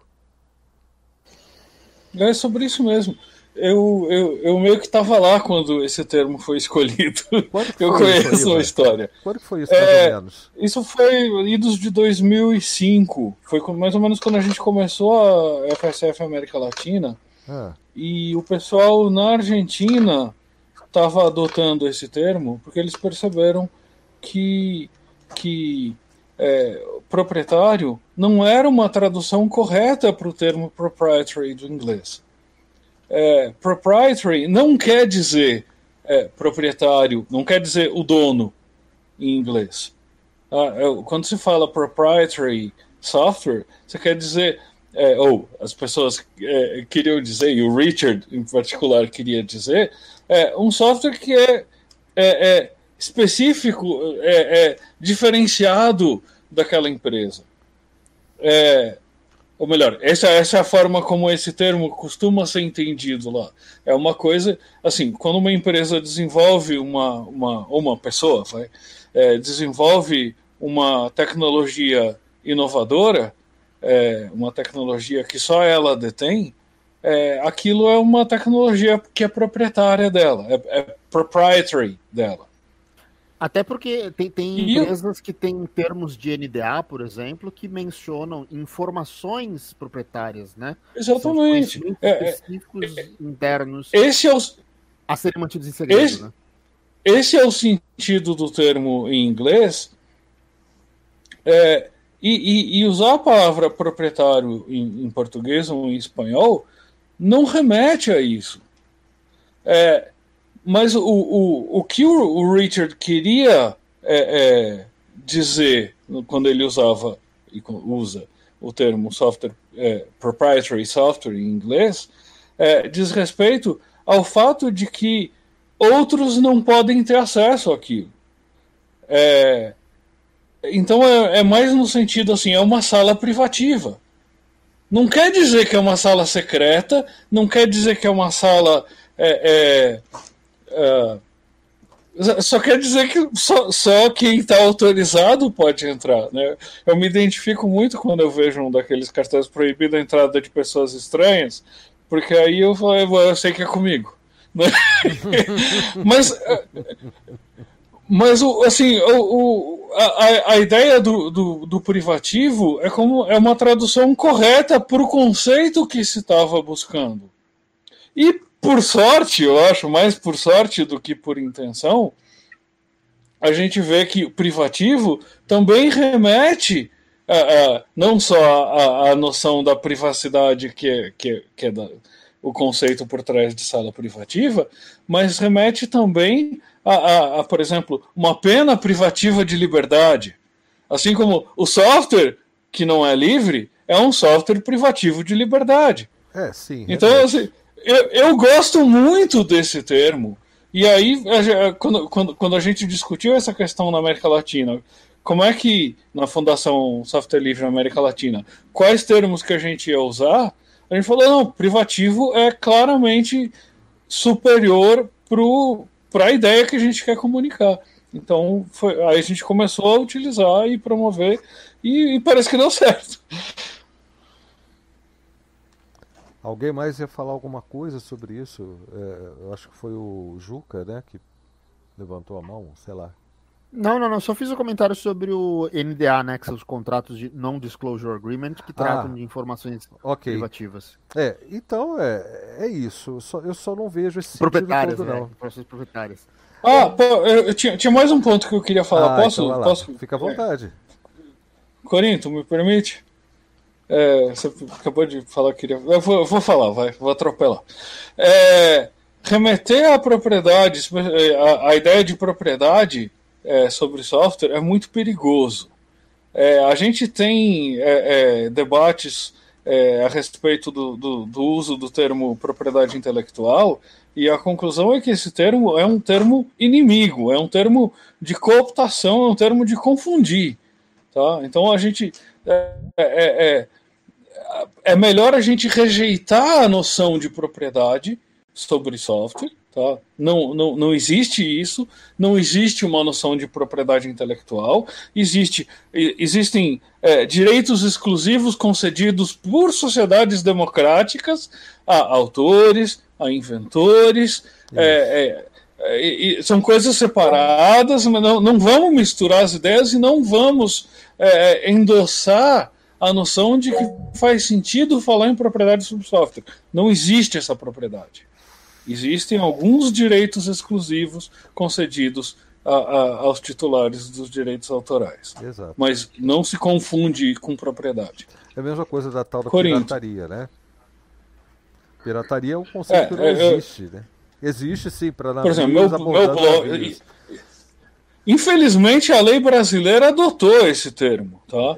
É. Isso é muito perigoso. Mas eu, eu, no meu site eu ainda mantenho, ainda tenho uma política anti-pirataria, que é, por favor, não ataque barcos enquanto estiver acessando o site. Porque é, é, é, assim que a gente tem que desconstruir. Quer dizer, não estou dizendo que tem que ser assim, mas é uma forma de tentar desconstruir essa, esse ataque cognitivo que a gente sofre. Uhum. Corinto. Tá por aí? Acho que ele tá com dificuldade de banda. É o que tá, parece. Tá uma cinza. Outro termo, uh, enquanto não volto Corinto, quando ele voltar eu, eu paro de falar. Outro termo que é usado, eu não gosto muito, pelo menos não é o meu preferido, é o não livre, né? Software não livre. Porque toda vez que a gente fala software não livre como algo, a meu ver, ruim, negativo, a gente está usando a palavra livre numa frase. Esse negócio de usar a negação me parece que é pouco, pouco eficiente, né? Uh, inclusive porque a gente pega muitas falas de muita gente que, por conta justamente dessa característica, uh, fala livre quando quer dizer não livre. Porque simplesmente a gente omite a palavra, é uma questão do nosso cérebro, efetivamente. Né? Então, eu acho melhor encontrar uma palavra que tenha como significado a negação de outra coisa, do que simplesmente colocar uma palavra que nega qualquer coisa. Né? Porque ela acaba confundindo. A pessoa ouve livre, livre. Por exemplo, eu quero dizer assim: o software proprietário ou privativo é uma porcaria. Na hora que eu falo o software não livre é uma porcaria, a pessoa ouve livre porcaria. É ruim. Eu prefiro que ela ouça privativo porcaria. Né? do que ouvir. Só a palavra não me parece muito sutil, seja em inglês ou em português. Né?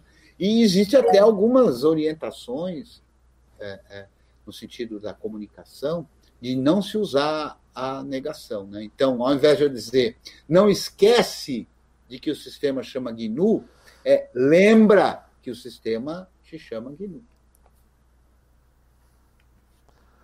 Juca ia fazer um comentário e o Corinto está com Sim. dificuldades, né? E o Guilherme também está querendo falar, então vai na sequência. Tá, é bem, é bem rapidinho é, sobre essa questão de do, do, do conceito de propriedade em relação a software, que eu acho que existe aí uma, uma, uma disputa né, ideológica, uma disputa de, de vontades, de, de querer aplicar um conceito de propriedade como algo sagrado, é, também a coisas intangíveis como ideias, softwares, é, obras de arte, etc. Só que isso é uma disputa, né, do, do campo ideológico. E e tem também o lance de que é, a estratégia do, do copyleft que a gente usa, por exemplo, como licenças, licenças como GPL, ela usa a legislação vigente, ela usa esse, essa, essa ideia de que existe algum direito sobre uma obra autoral de software como mecanismo de fazer valer o termo de licenciamento é, é, da GPL ou, ou, enfim, cláusulas por exemplo, como as cláusulas do, do copyleft. Então, eu, eu, eu, lembro de ter tido várias discussões sobre isso, como, como, como seria o mundo hipotético se não existisse lei de direito autoral. O, o software livre ganharia ou, ou perderia na, na disputa de, de, de espaço, do, na, na, disputa de corações, né? Como, como seria o, o, o software livre sem a força da lei que serve de alicerce para a cláusula copyleft. Porque se todo mundo pudesse fazer qualquer coisa, se fosse tudo domínio, domínio público, é, é, seria muito fácil, muito fácil a cooptação de um software livre para transformá-lo em software proprietário, né? Porque se, se tudo é se, se tudo é domínio público, é, é, é muito fácil alguém pegar aquilo do domínio público e fazer uma modificação e não, e não, e não mostrar o segredo para ninguém.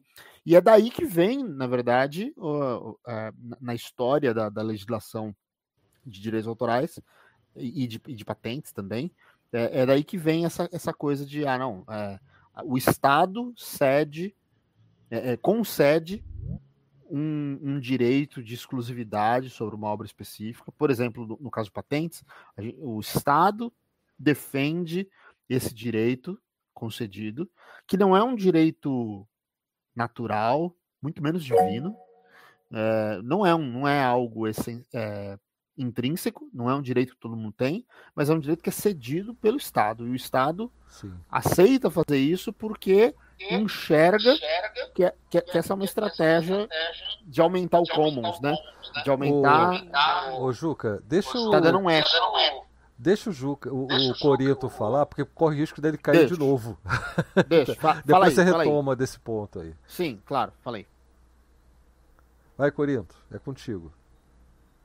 Você mutou por causa do eco, mas pode abrir.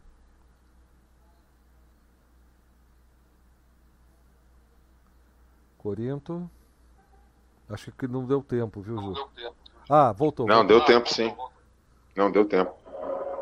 É que eu tô do celular e os botõezinhos aqui ficam muito próximos um do, do outro, aí às vezes eu aperto o errado.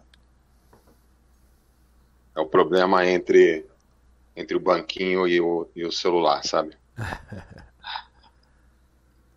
Mas eu queria, eu queria contribuir com, com algumas questões. Assim, primeiro dizer que eu não sou advogado, né, não sou especialista no assunto, mas alguns aqui sabem que por conta do modelo do, do software público eu fui obrigado a ser sabatinado pelos, pelos advogados. Foram seis meses de imersão, tivemos que fazer um grupo de trabalho, porque o nosso desafio era como pegávamos um, um software desenvolvido por um ente público, né, uma empresa pública no caso, que foi o primeiro software, e como nós faríamos para aplicar um, um, uma licença é, permissiva para que outros entes e a sociedade usufruíssem. Então, eu acabei tangenciando um pouco o tema, né, por osmose, porque fiquei coordenando um grupo de oito advogados, e vocês sabem que se no júri já é difícil, imagina quando você tem ali reuniões entre quatro e oito advogados a cada semana. Então, era um processo muito rico. E compartilhar com vocês, nesse momento, acho que ajuda sempre essa discussão, porque o Blau traz uma dúvida, né, sobre a questão do privativo e do proprietário, que o, o Oliva, ao contrário da, sempre da dinâmica que nós enfrentamos do free, né, que era ou livre ou gratuito, infelizmente a questão da tradução também nos trouxe problemas, mas eu acho que nesse caso, uma palavra que ajuda muito e que volta e meia os advogados utilizam é a permissividade, o quanto é permissivo ou não. E aí, nesse caso, acho que o privativo ele atende melhor, porque a lógica que o Oliva trouxe né, nessa, nessa estruturação do versionamento e que o Cretil também apresenta, se você usar a palavra de grau de permissividade, isso ajuda muito a abrir o nosso leque de possibilidades no mundo das licenças. E, e, o proprietário, se a gente fizer uma correlação com o autor, porque a gente tem que lembrar que no Brasil, é, isso também não é, é igual no mundo inteiro, mas existe uma corrente majoritária que é fazer uma associação do software com a obra literária. Então, você passa a ser o autor da obra, aquele que faz o desenvolvimento do software. Se, eu não quero entrar no mérito se isso é adequado ou não. Mas, é, independente do que seja, o, olhar do que todos nós que nos envolvemos com o desenvolvimento do, do código, é, fazendo essa associação também, somos o seu proprietário, né, porque nós detemos a titularidade sobre ele e somos nós os criadores da, daquela obra autoral. Então, esse é o sentido é, da propriedade, porque a gente confunde, fazendo uma, uma associação que é indevida, da, da propriedade ser privada, mas existe uma propriedade pública, por exemplo. Existe, uma, hoje em dia, com legislações mais modernas, você tem parcerias público-privada, então aquela propriedade ela pode ser do ente público, mas uma concessão para que um ente privado a utilize existe uma discussão mais rica hoje em dia que deriva, inclusive, dessas nossas experiências, que é a propriedade comum. E isso, isso dá base para algumas linhas que estudam economia, de pensar também uma economia do comum. Então, acho, Brau, que olhando a sua reflexão, uma palavra que é chave é a permissividade e a questão do privativo acaba nos atendendo mais do ponto de vista de qual é a relação que você tem nessa permissividade porque um proprietário ele pode tomar uma decisão de fazer um licenciamento livre. Ele não deixou de ser o proprietário, né? Fazendo uma correlação autor, proprietário autor, ele nunca deixou de ser o autor daquela obra. E a decisão dele foi de torná-la mais permissiva para que todos pudessem utilizar. Então é essa a minha contribuição. Fantástico. O Guilherme pergunta aqui é, qual seria o é, termo usar então? Vocês preferem o privativo, pelo, pelo que o pessoal está dizendo, mas uh, vou deixar que eles mesmos respondam. Não, a gente Guilherme. prefere o livre, Blau. Não, não. É o oposto do livre. É o oposto do livre que a gente está falando aqui. Não é o livre. O livre é óbvio que a gente prefere. É, a, a, pergunta que eu fiz ali é, como diz o Cretinho, uma conversa mais da turma do fundão né? Porque o pessoal estava tá começando a discutir um pouco de termo permissivo, né? Permissivo. Então, o, Juca ele falou, né, que. Ah não, ele falou. É, o Juca mesmo falou que como se o, o oposto de permissivo é proibitivo, né? Então, é isso que eu estava tava discutindo, como chamar a, a permissivo, né? O pessoal fala muito de permissivo enfim, né, pra... É. Hoje Mas em dia, eu ia comentar... Hoje em dia, Guilherme, eu chamaria de, de software malicioso. ou, ou, prejudicial, software prejudicial, algo do, nessa linha. Mas ninguém entenderia, então... É, é, é eu acho que, a, acho que a discussão ali, ter, na minha visão, não sei se eu entendi errado, mas seria, por exemplo, entre uma licença MIT, GPL, sabe? É isso ou não? O pessoal começou a discutir ali no, no chat. Ah, a, a, minha colocação é bem essa, que o, que o termo permissivo ele já foi cooptado no, no, no campo da discussão sobre licenciamento de software livre.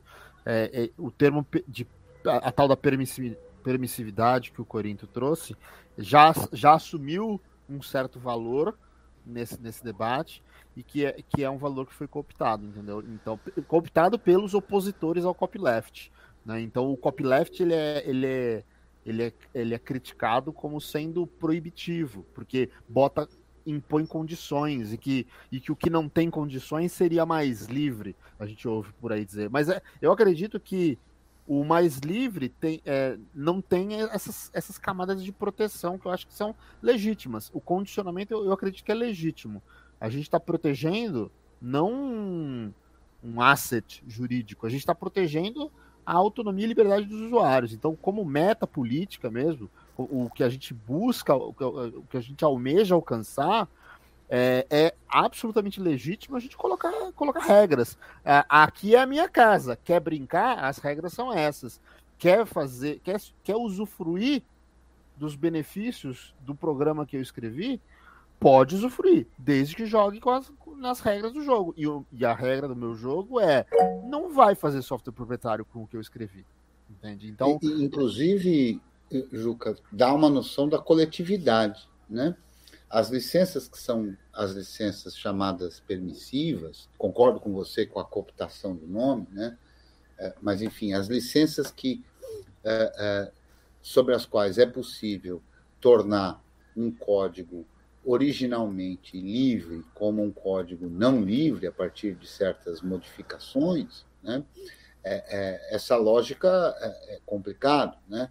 mas a gente até poderia dizer e aí a gente tem que refletir nisso, quer dizer, a licença de copyleft, ela não visa a liberdade exclusivamente de um usuário, mas de todos, de forma coletiva, porque o que acaba ocorrendo é que, com, como a gente vive numa sociedade onde há o aspecto do dinheiro, né, o dinheiro possibilita que um código, um software originalmente livre possa não estar acessível à quantidade enorme de pessoas que eventualmente poderiam ter e usufruir daquele software. Né? Por quê? Porque o dinheiro possibilita que esse alcance não seja conseguido e as licenças que possibilitam que o software originalmente livre deixe de ser livre, o que acaba ocorrendo, e a gente vê isso né, na prática, o que acabou ocorrendo é que a maioria das pessoas acaba tendo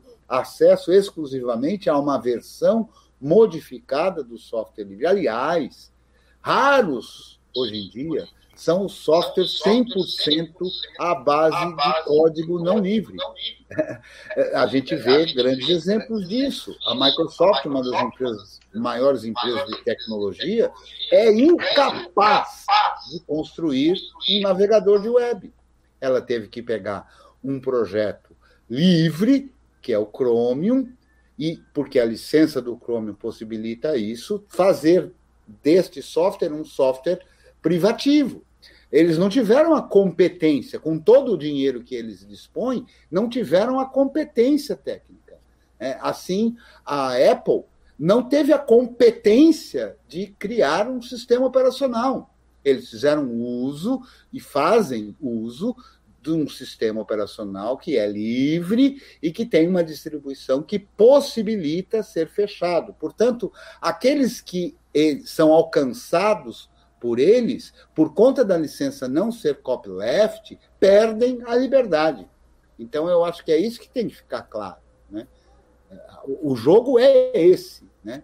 porque sempre vão ter atores nesse jogo interessados nesse jogo que querem, ao contrário, querem, por projeto, restringir, abusar do usuário.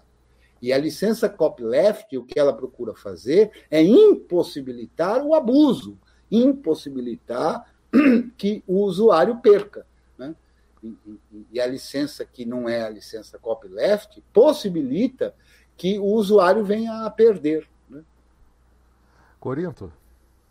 E o Oliva também quer falar algo sobre isso. Corinto, botãozinho.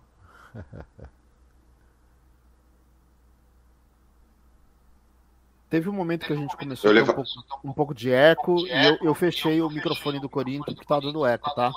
Mas é só Ah. botar aí de novo. Tá bom, porque foi. Então tava. Tá, acho que já estava aberto.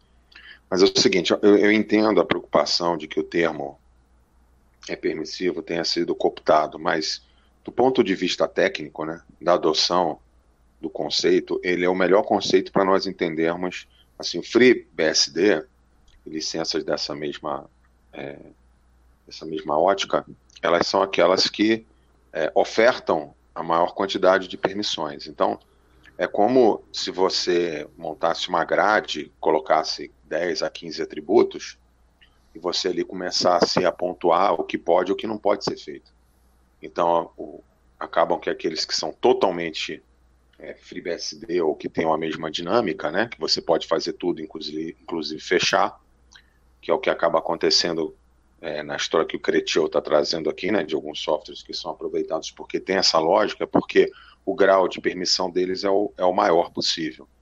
Então, é, o termo, do ponto de vista técnico, ele continua sendo aplicado, é que eles usam e se apropriam de conceitos é, que às vezes vão avançando para poder jogá-los contra nós.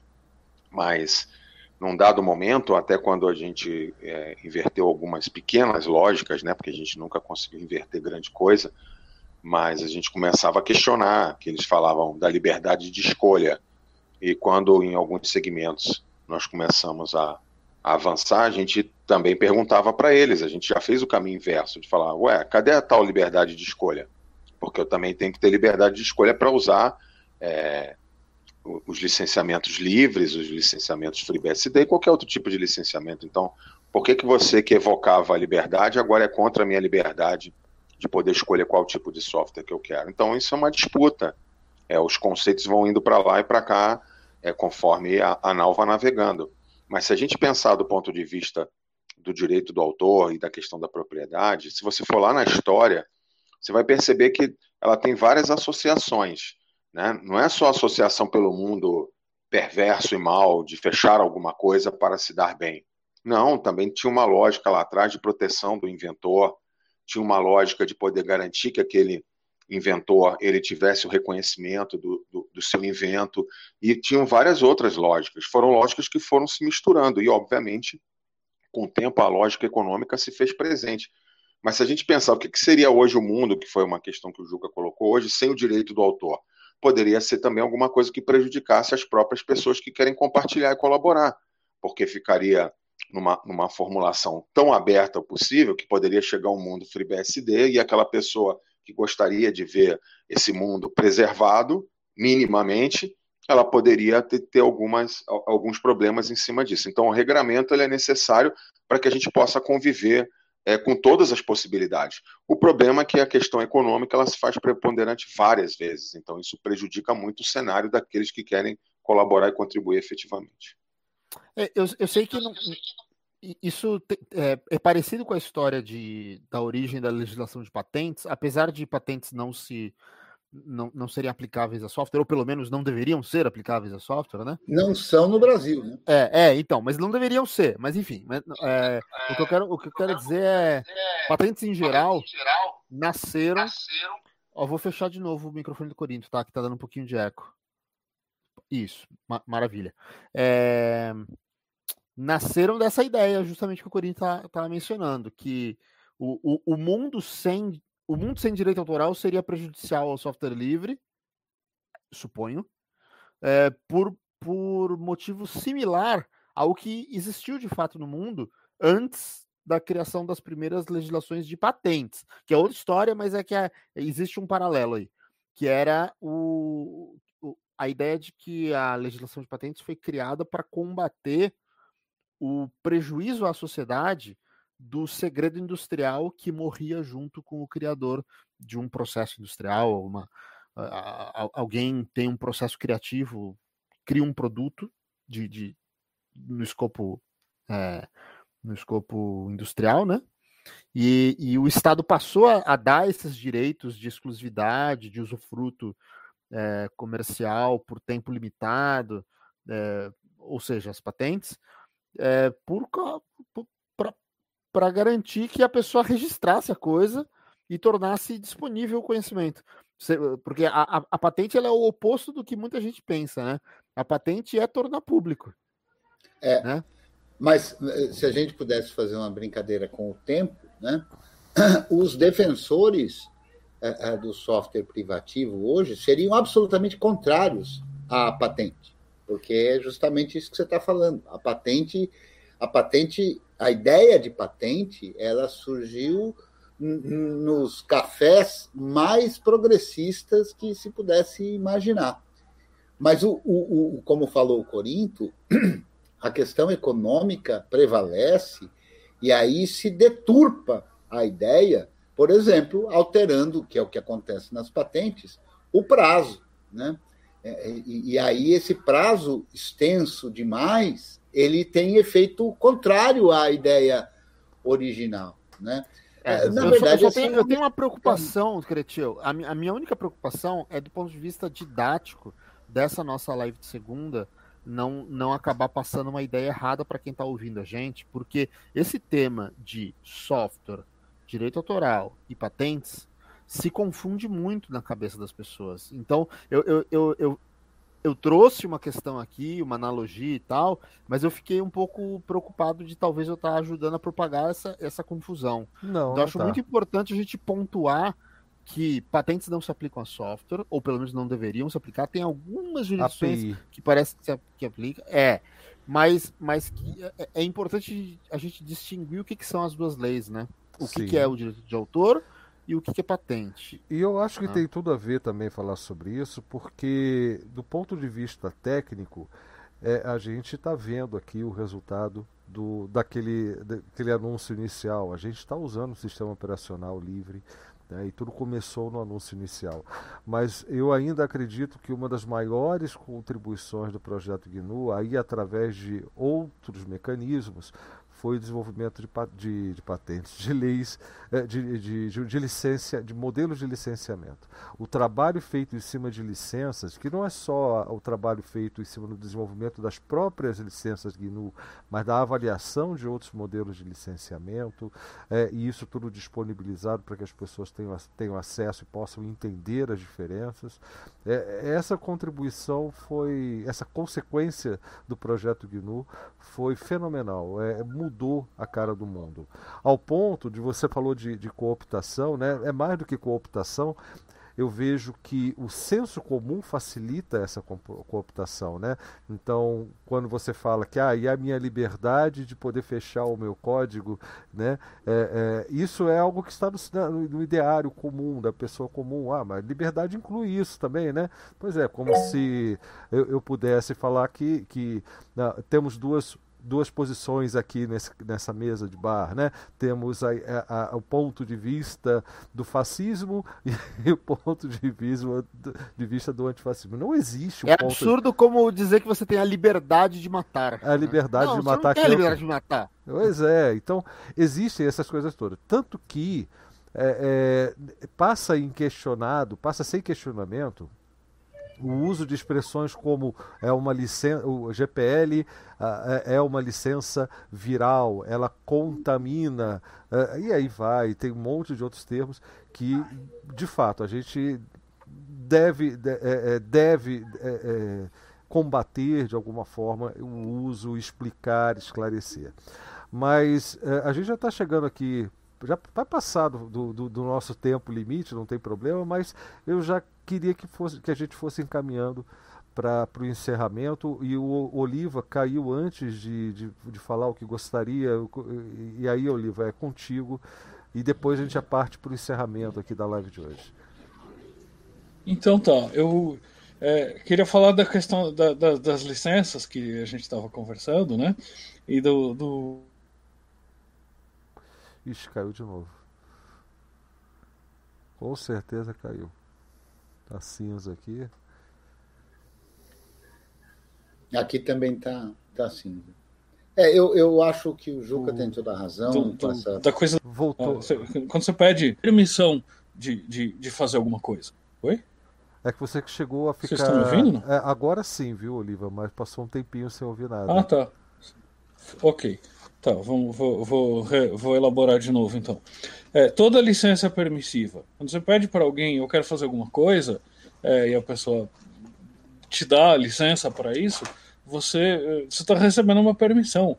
Existe um outro ataque cognitivo que a gente sofre, que é dizer que, que é confundir licença com contrato de licenciamento. São duas coisas separadas, são duas coisas diferentes. Um contrato pode tirar direitos.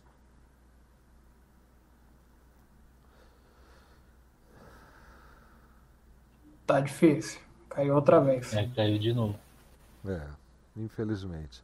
Mas é uma linha de raciocínio interessante que ele está desenvolvendo ali. Vamos ver se ele consegue concluir.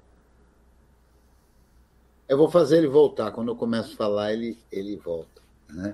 Eu concordo com, com o Juca, sim, com relação à preocupação, né? Mas eu acho, Juca, que a gente está sendo didático, né? E, e, só o fato da gente falar dessas coisas, apontando diferenças, me parece que faz as pessoas refletirem sobre esse assunto, né? Porque de fato, como disse o Blau, o senso comum e esse senso comum ele não ele não é natural, né? As pessoas precisam também refletir uhum. sobre isso, né? O senso comum não é algo natural, ou seja, que surge sem qualquer interferência, né? O senso comum é inteligentemente construído pelo detentor do poder, né?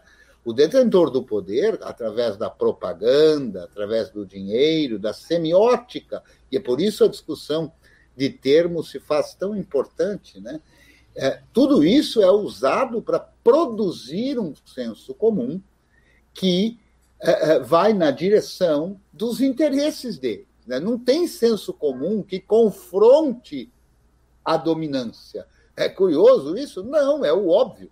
Né? O senso comum ele é construído para estar em é, é concordância com o interesse do dominante, ou seja, é o dominante quem produz o senso comum. E a gente aqui, Juca, sempre é chato, não porque não só por por ser pessoalmente eventualmente chato, eu não acho que você seja chato, eu já quero deixar aqui de forma pública que eu discordo disso, né? mas eu entendi o que você quer dizer com isso. Mas não há como fazer parte de uma espécie de minoria sem ser o chato, quer dizer, sem ser aquele que justamente confronta o conforto do senso comum. Porque o que o senso comum produz é uma aparente, um aparente conforto na pessoa.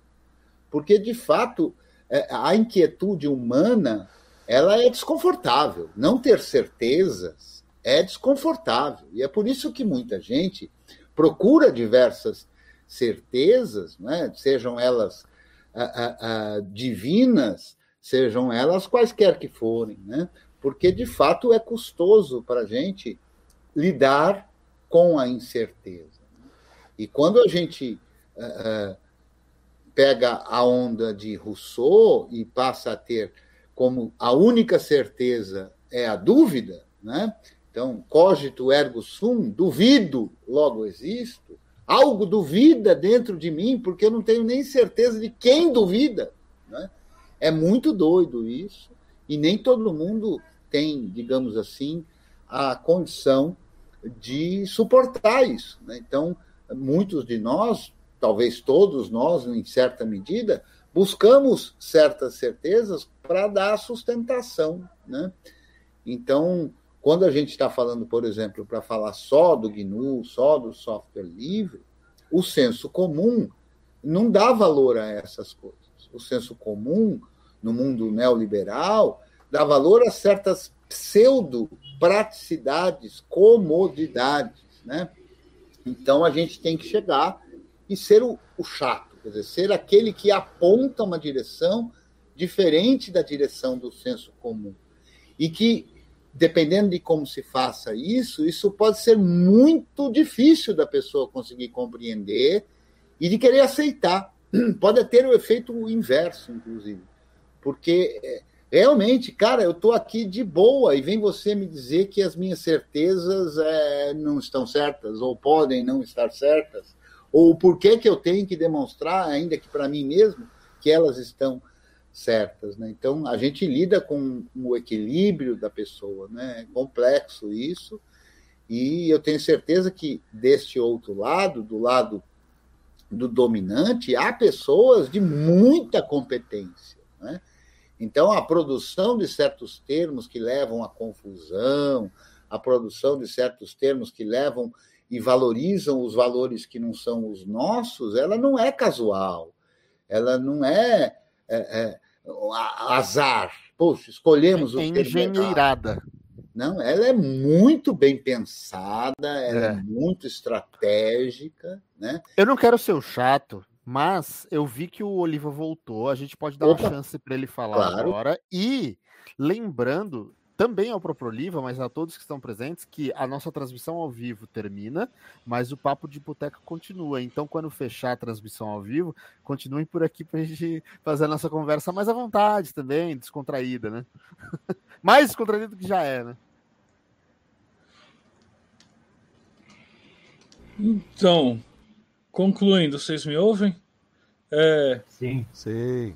O que, eu, o que eu queria concluir é que as licenças copyleft, elas deixam, é, elas permitem, né, elas são permissivas, eu, eu não sei se, se, o contexto já deve ter mudado, mas é importante isso. A licença copyleft deixa você fazer o que você quiser com o software, mas não com os outros usuários do software. Essa é uma diferença bem importante. Tá? O pessoal quer dizer que eles têm liberdade para abusar dos outros. Isso não é liberdade, gente. Isso, isso, isso é, é, é poder. Você poder é, impor a sua vontade sobre a dos outros é poder, não é liberdade. Liberdade, você deixa o outro fazer o que quiser com o software, mas não com outras pessoas. É verdade, foi muito bom essa ressalva, Oliva, porque a licença copyleft não impede a alteração, não obriga a distribuição da versão alterada para ninguém, mas uh, estabelece os critérios justamente na defesa do que o Oliva acaba de dizer, que se eu passar para frente é que eu tenho que uh, fornecer uh, os mesmos direitos a quem eu passei. Né? Quem recebeu Agora, o binário, se eu pegar um software GPL, um Isso. software com a licença copyleft, modificar, gerar uma versão diferente e usar aqui no meu computador, eu, ninguém precisa saber disso sequer. Eu tenho total liberdade para fazer o que eu quiser. A única liberdade que a licença GPL tenta preservar é essa que o Oliva falou. Eu não tenho a liberdade de abusar do outro. Isso então não é ser liberdade, porque senão, por que que eu que eventualmente, digamos, é, alguém que tem muito dinheiro deveria ter a liberdade, então, de ter escravos. Talvez hajam até pessoas que, se por uma questão de, de, de, de, pouca oportunidade, topariam. Ah, eu tenho certeza que tem gente que toparia ser escravo de alguém. Mas numa sociedade que procura ser igualitária, a gente não pode aceitar isso. Isso não é liberdade no frigir dos ovos, né? Exatamente. Fala aí, Oliva. Então, eu queria mencionar, aproveitando é, aniversário do GNU e tal, é, que a gente tem agora uma pessoa no Brasil que está oferecendo serviço de instalação de BIOS livre, né, no LibreBoot, né, na, em, em computadores compatíveis, é, e também está tá revendendo, né, comprando, instalando e vendendo esses computadores. É, a pessoa está começando se, estabele se estabelecendo aí nesse negócio, mas quem tiver interesse, é, entra em contato. Eu não tenho o contato dela aqui, eu estou num computador diferente, mas entre em contato comigo e eu passo contato, tá? Oh, show de Enfim, bola, show de bola. Vou aproveitar com isso, aí eu vou dar uma boa noite a todas e todos é, encerrando a minha participação. Muito obrigado pelo convite. Feliz aniversário para o Guilherme. Ó, eu que agradeço mais uma vez. Corinto. É... Vou pegar o gancho aqui, já que. Isso, estou ouvindo o eco, acho que é você. É, não, eu levantei, já que eu levantei a bola da presença do Oliva, aproveitar aqui a despedida dele, agradecer também a oportunidade de estar com vocês, né? Estou retribuindo uma visita aí que o Blau é, nos fez aí numa, numa live semana passada. Foi muito importante a presença dele. Ele fez o convite e eu me comprometi. É, não só porque a data é importante, né? Alguém fez um comentário, vou fazer uma reflexão aqui não provocativa, né? Que certamente uma contribuição importantíssima do universo GNU foi a licença GPL. Eu, eu praticamente não tenho dúvida disso, eu sou uma, uma parte dos meus trabalhos são consequência desse, desse modelo, desse formato, seja o nome que a gente queira dar. Eu tento evitar, sou do grupo que tenta evitar um pouco essa é, é, queda de energia, né? embora eu concorde com o Oliva sobre a questão, o ativista tem que estar tá ali de frente né, para saber que isso também faz parte dessa, dessa luta mas é, eu que convivo diretamente ali com, com aquele usuário que não, não sabe nem qual é a diferença entre GPL e, e, e, L, e LPG, se a gente falar para ele, que ele não vai saber nenhuma nem outra, ele não vai saber qual é a diferença do código que é 100% livre, o que é 90%, e muito menos se aquilo ali vai ser bom para ele ou não. Então, digamos, a, acho que a característica desse papo de hoje é que a gente tem pessoas que atuam em universos diferentes. E, ó, e acho que essa é uma dimensão que o software tem. A gente tem sempre que lembrar, é, quando a gente se envolve com um tema, é, que alguns objetos eles são maiores do que as dimensões que a gente conhece. Né? Então, o software tem essa característica. Ele é um, ele é um bem muito rico para ser estudado. Ele pode ter a dimensão do desenvolvedor, ele pode ter a dimensão do usuário, ele pode ter a dimensão da empresa, do licenciador ele pode ter a dimensão daquilo que é desenvolvido após o desenvolvimento original, porque ele tem um ciclo de produção que possibilita incremento, que ele seja incremental, que ele seja sempre incremental. Então, ele é um, ele é um, é um bem muito rico para nós fazermos o debate, inclusive em todas as suas dimensões. Então, queria é, agradecer por estar nesse momento aqui com vocês, Juca, Guilherme, que também falou algumas coisas aí, Cretil, que é sempre bom estar perto dele, Blau, obrigado pelo pelo convite. E espero daqui a mais um ano, mais um aniversário desse, nós termos aí novos, novos debates. Foi muito bom. Aproveitando que eu fui citado, então eu vou fazer a minha fala final aqui também. É, concordo plenamente, Corinto, uhum. porque, de fato, como as pessoas são diferentes, abordagens diferentes são fundamentais. Né? É, e também tanto diferente a, a, aquele leigo que ainda não conhece nada, como o próprio indivíduo que vai passar a ideia para frente. É possível, portanto, ser ativista de formas diferentes, maneiras diferentes, e tem que ter as várias formas e as várias maneiras, né? E eu lhe conheço há um bocado de tempo e sei que você tem uma forma que é eficiente, porque justamente tem uma, uma, uma abordagem é, diferente, né? Então, de fato, alcança outros. Né? É, na linha dos agradecimentos, né, a gente que tem que agradecer aí a, a, presença de todos e de todas, né? É dizer que eu torço para que o ano que vem a gente possa, de alguma forma, estar presencialmente comemorando esta, esta data, não é? Ainda que haja transmissão, ainda que haja participação também daqueles que não puderem estar no espaço físico presente, né? que eu acho que é algo que vai começar a acontecer. Então, logo a gente possa se aglomerar, eu acho que a gente não tem mais a estrutura para não ser misto, né?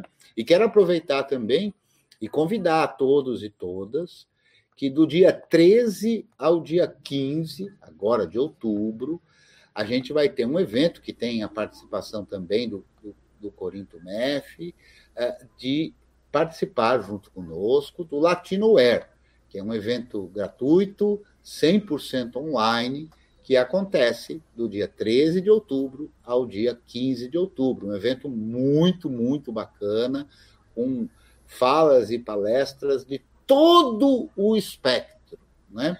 É, o, o Latinoer tem essa característica mesmo. Né? É, é, então, tem falas e palestras mais técnicas, falas e palestras mais filosóficas, falas e palestras para um público já engajado, para um público já técnico e também para o público leigo e tudo mais. Né? Então, quero estender aí o convite a todos e todas. Acessa lá latinoware.org, faz a sua inscrição, né? E, e, essa última fala aqui, eu vou dizer, ó, Sirico, não esqueci, hein? Eu falei aqui, hein? Tchau, gente. Obrigado. Valeu, Cretil. Ô, Cretil, é só uma coisa. Se não der para ser os 39 anos, que pelo menos os 40 anos a gente consiga se juntar é presencialmente. Né? Ah, mas a gente estão... torce, né? É, é. A gente torce. É, Oliva, você chegou a se despedir agora ou você, você reservou para um segundo momento? a despedida? Não, eu até me despedi, mas eu me despeço de novo, não tem problema. Boa noite, gente. Muito obrigado. E, Gnu, rumo ah, aos 40. Gnu, rumo aos 40, é verdade. Happy hacking. Happy hacking. O Guilherme. Boa. Oi. Então, quero agradecer também a oportunidade de participar. Foi uma conversa bem legal. É, é hora de celebrar mesmo. Oi, não, tchau, exatamente, Oliva. É, é hora da gente celebrar mesmo o GNU é isso. Até. Bom, valeu mais uma vez aí, Guilherme. Simplex. Ah, o Simplex pode falar, ele até fez a leitura hoje de livro, então ele pode falar, né, Simplex? Fala aí com a gente.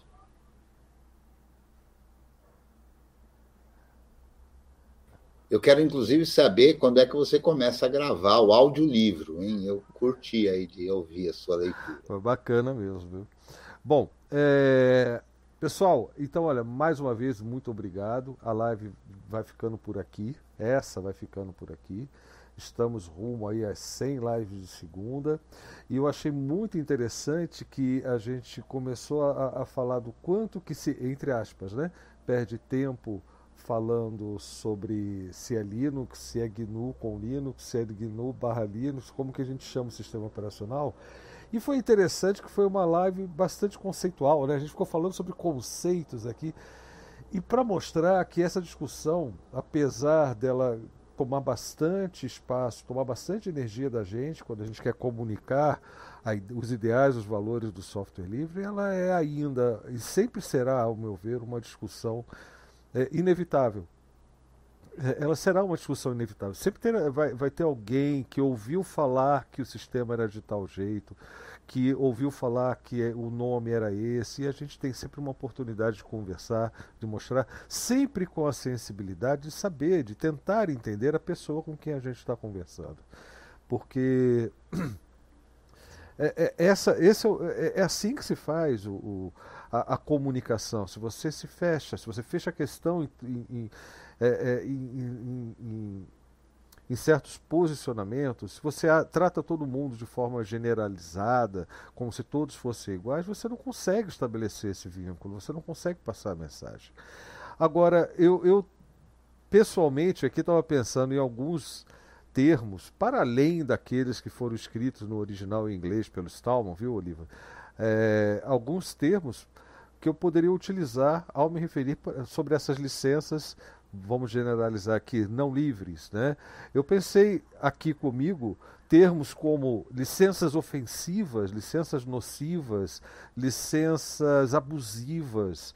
E, e, e, eu acredito que na maioria dos casos todos esses termos se encaixam muito bem. É, principalmente numa conversa onde você não quer ser técnico e, e, e, ao ponto de ser preciso em relação àquela licença específica, é, o que, que ela é, é, é, é se ela não é uma licença livre, ela é uma licença privativa, uma licença proprietária, ou, ou desculpa, a licença não, o software, né? O software privativo, o software proprietário. Eu acredito que se você chega, e aí de acordo com, a, com o público, né, você pode dosar, mas você esse software é abusivo, esse software ele é nocivo, esse software, é, ou como a gente fala de vez em quando, dependendo de onde a gente está, a gente fala, esse software é um lixo, né? Mas é um lixo por quê? Por causa do modelo de licenciamento. Aí se tem essa intimidade com o interlocutor para que ele gerar uma conversa e tal, é, é, vale a pena utilizar, eu, eu acredito, é, essas outras formas de expressão. Mas, enfim, isso é só uma reflexão, é só uma, uma, uma coisa que eu fiquei pensando quando ouvia os conceitos mais técnicos, né? Temos o conceito até envolvendo o lado jurídico da coisa.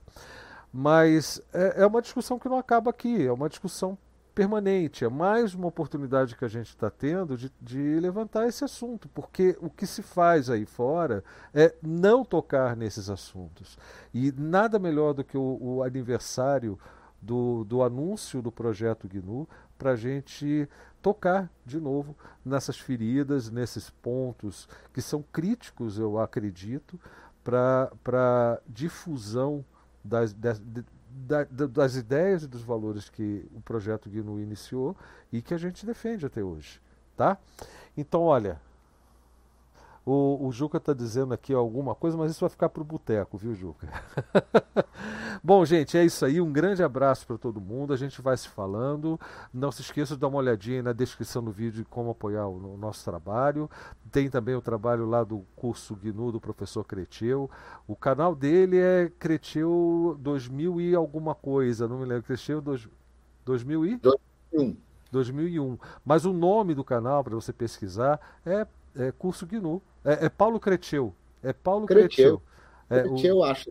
Isso. E você vai achar o canal facinho, então aproveita. Vai achar umas músicas de Cabo Verde também, mas tá valendo. Tá valendo tá também, né? Mas como é que escreve Creteu? É fácil digitar isso aí? Olha só. É, boa, Simplex. K-R-E-T-C-H-E-U. Creteu. K-R-E-T-C-H-E-U. Então tá aí, ó. O próprio já explicou direitinho como faz para chegar até o canal dele, tá certo?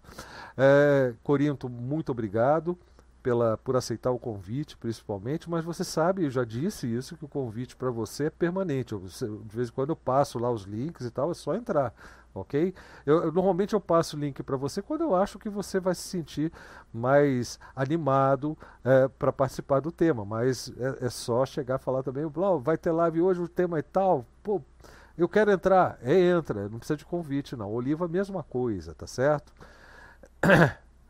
hereditário é um termo mais educado, viral, tá certo. Bom, gente, é, como eu disse, um grande abraço. Eu vou fazer aquele ritualzinho aqui de encerramento da transmissão e vocês devem me ouvir por mais um tempinho. A gente vai se falando. Até lá.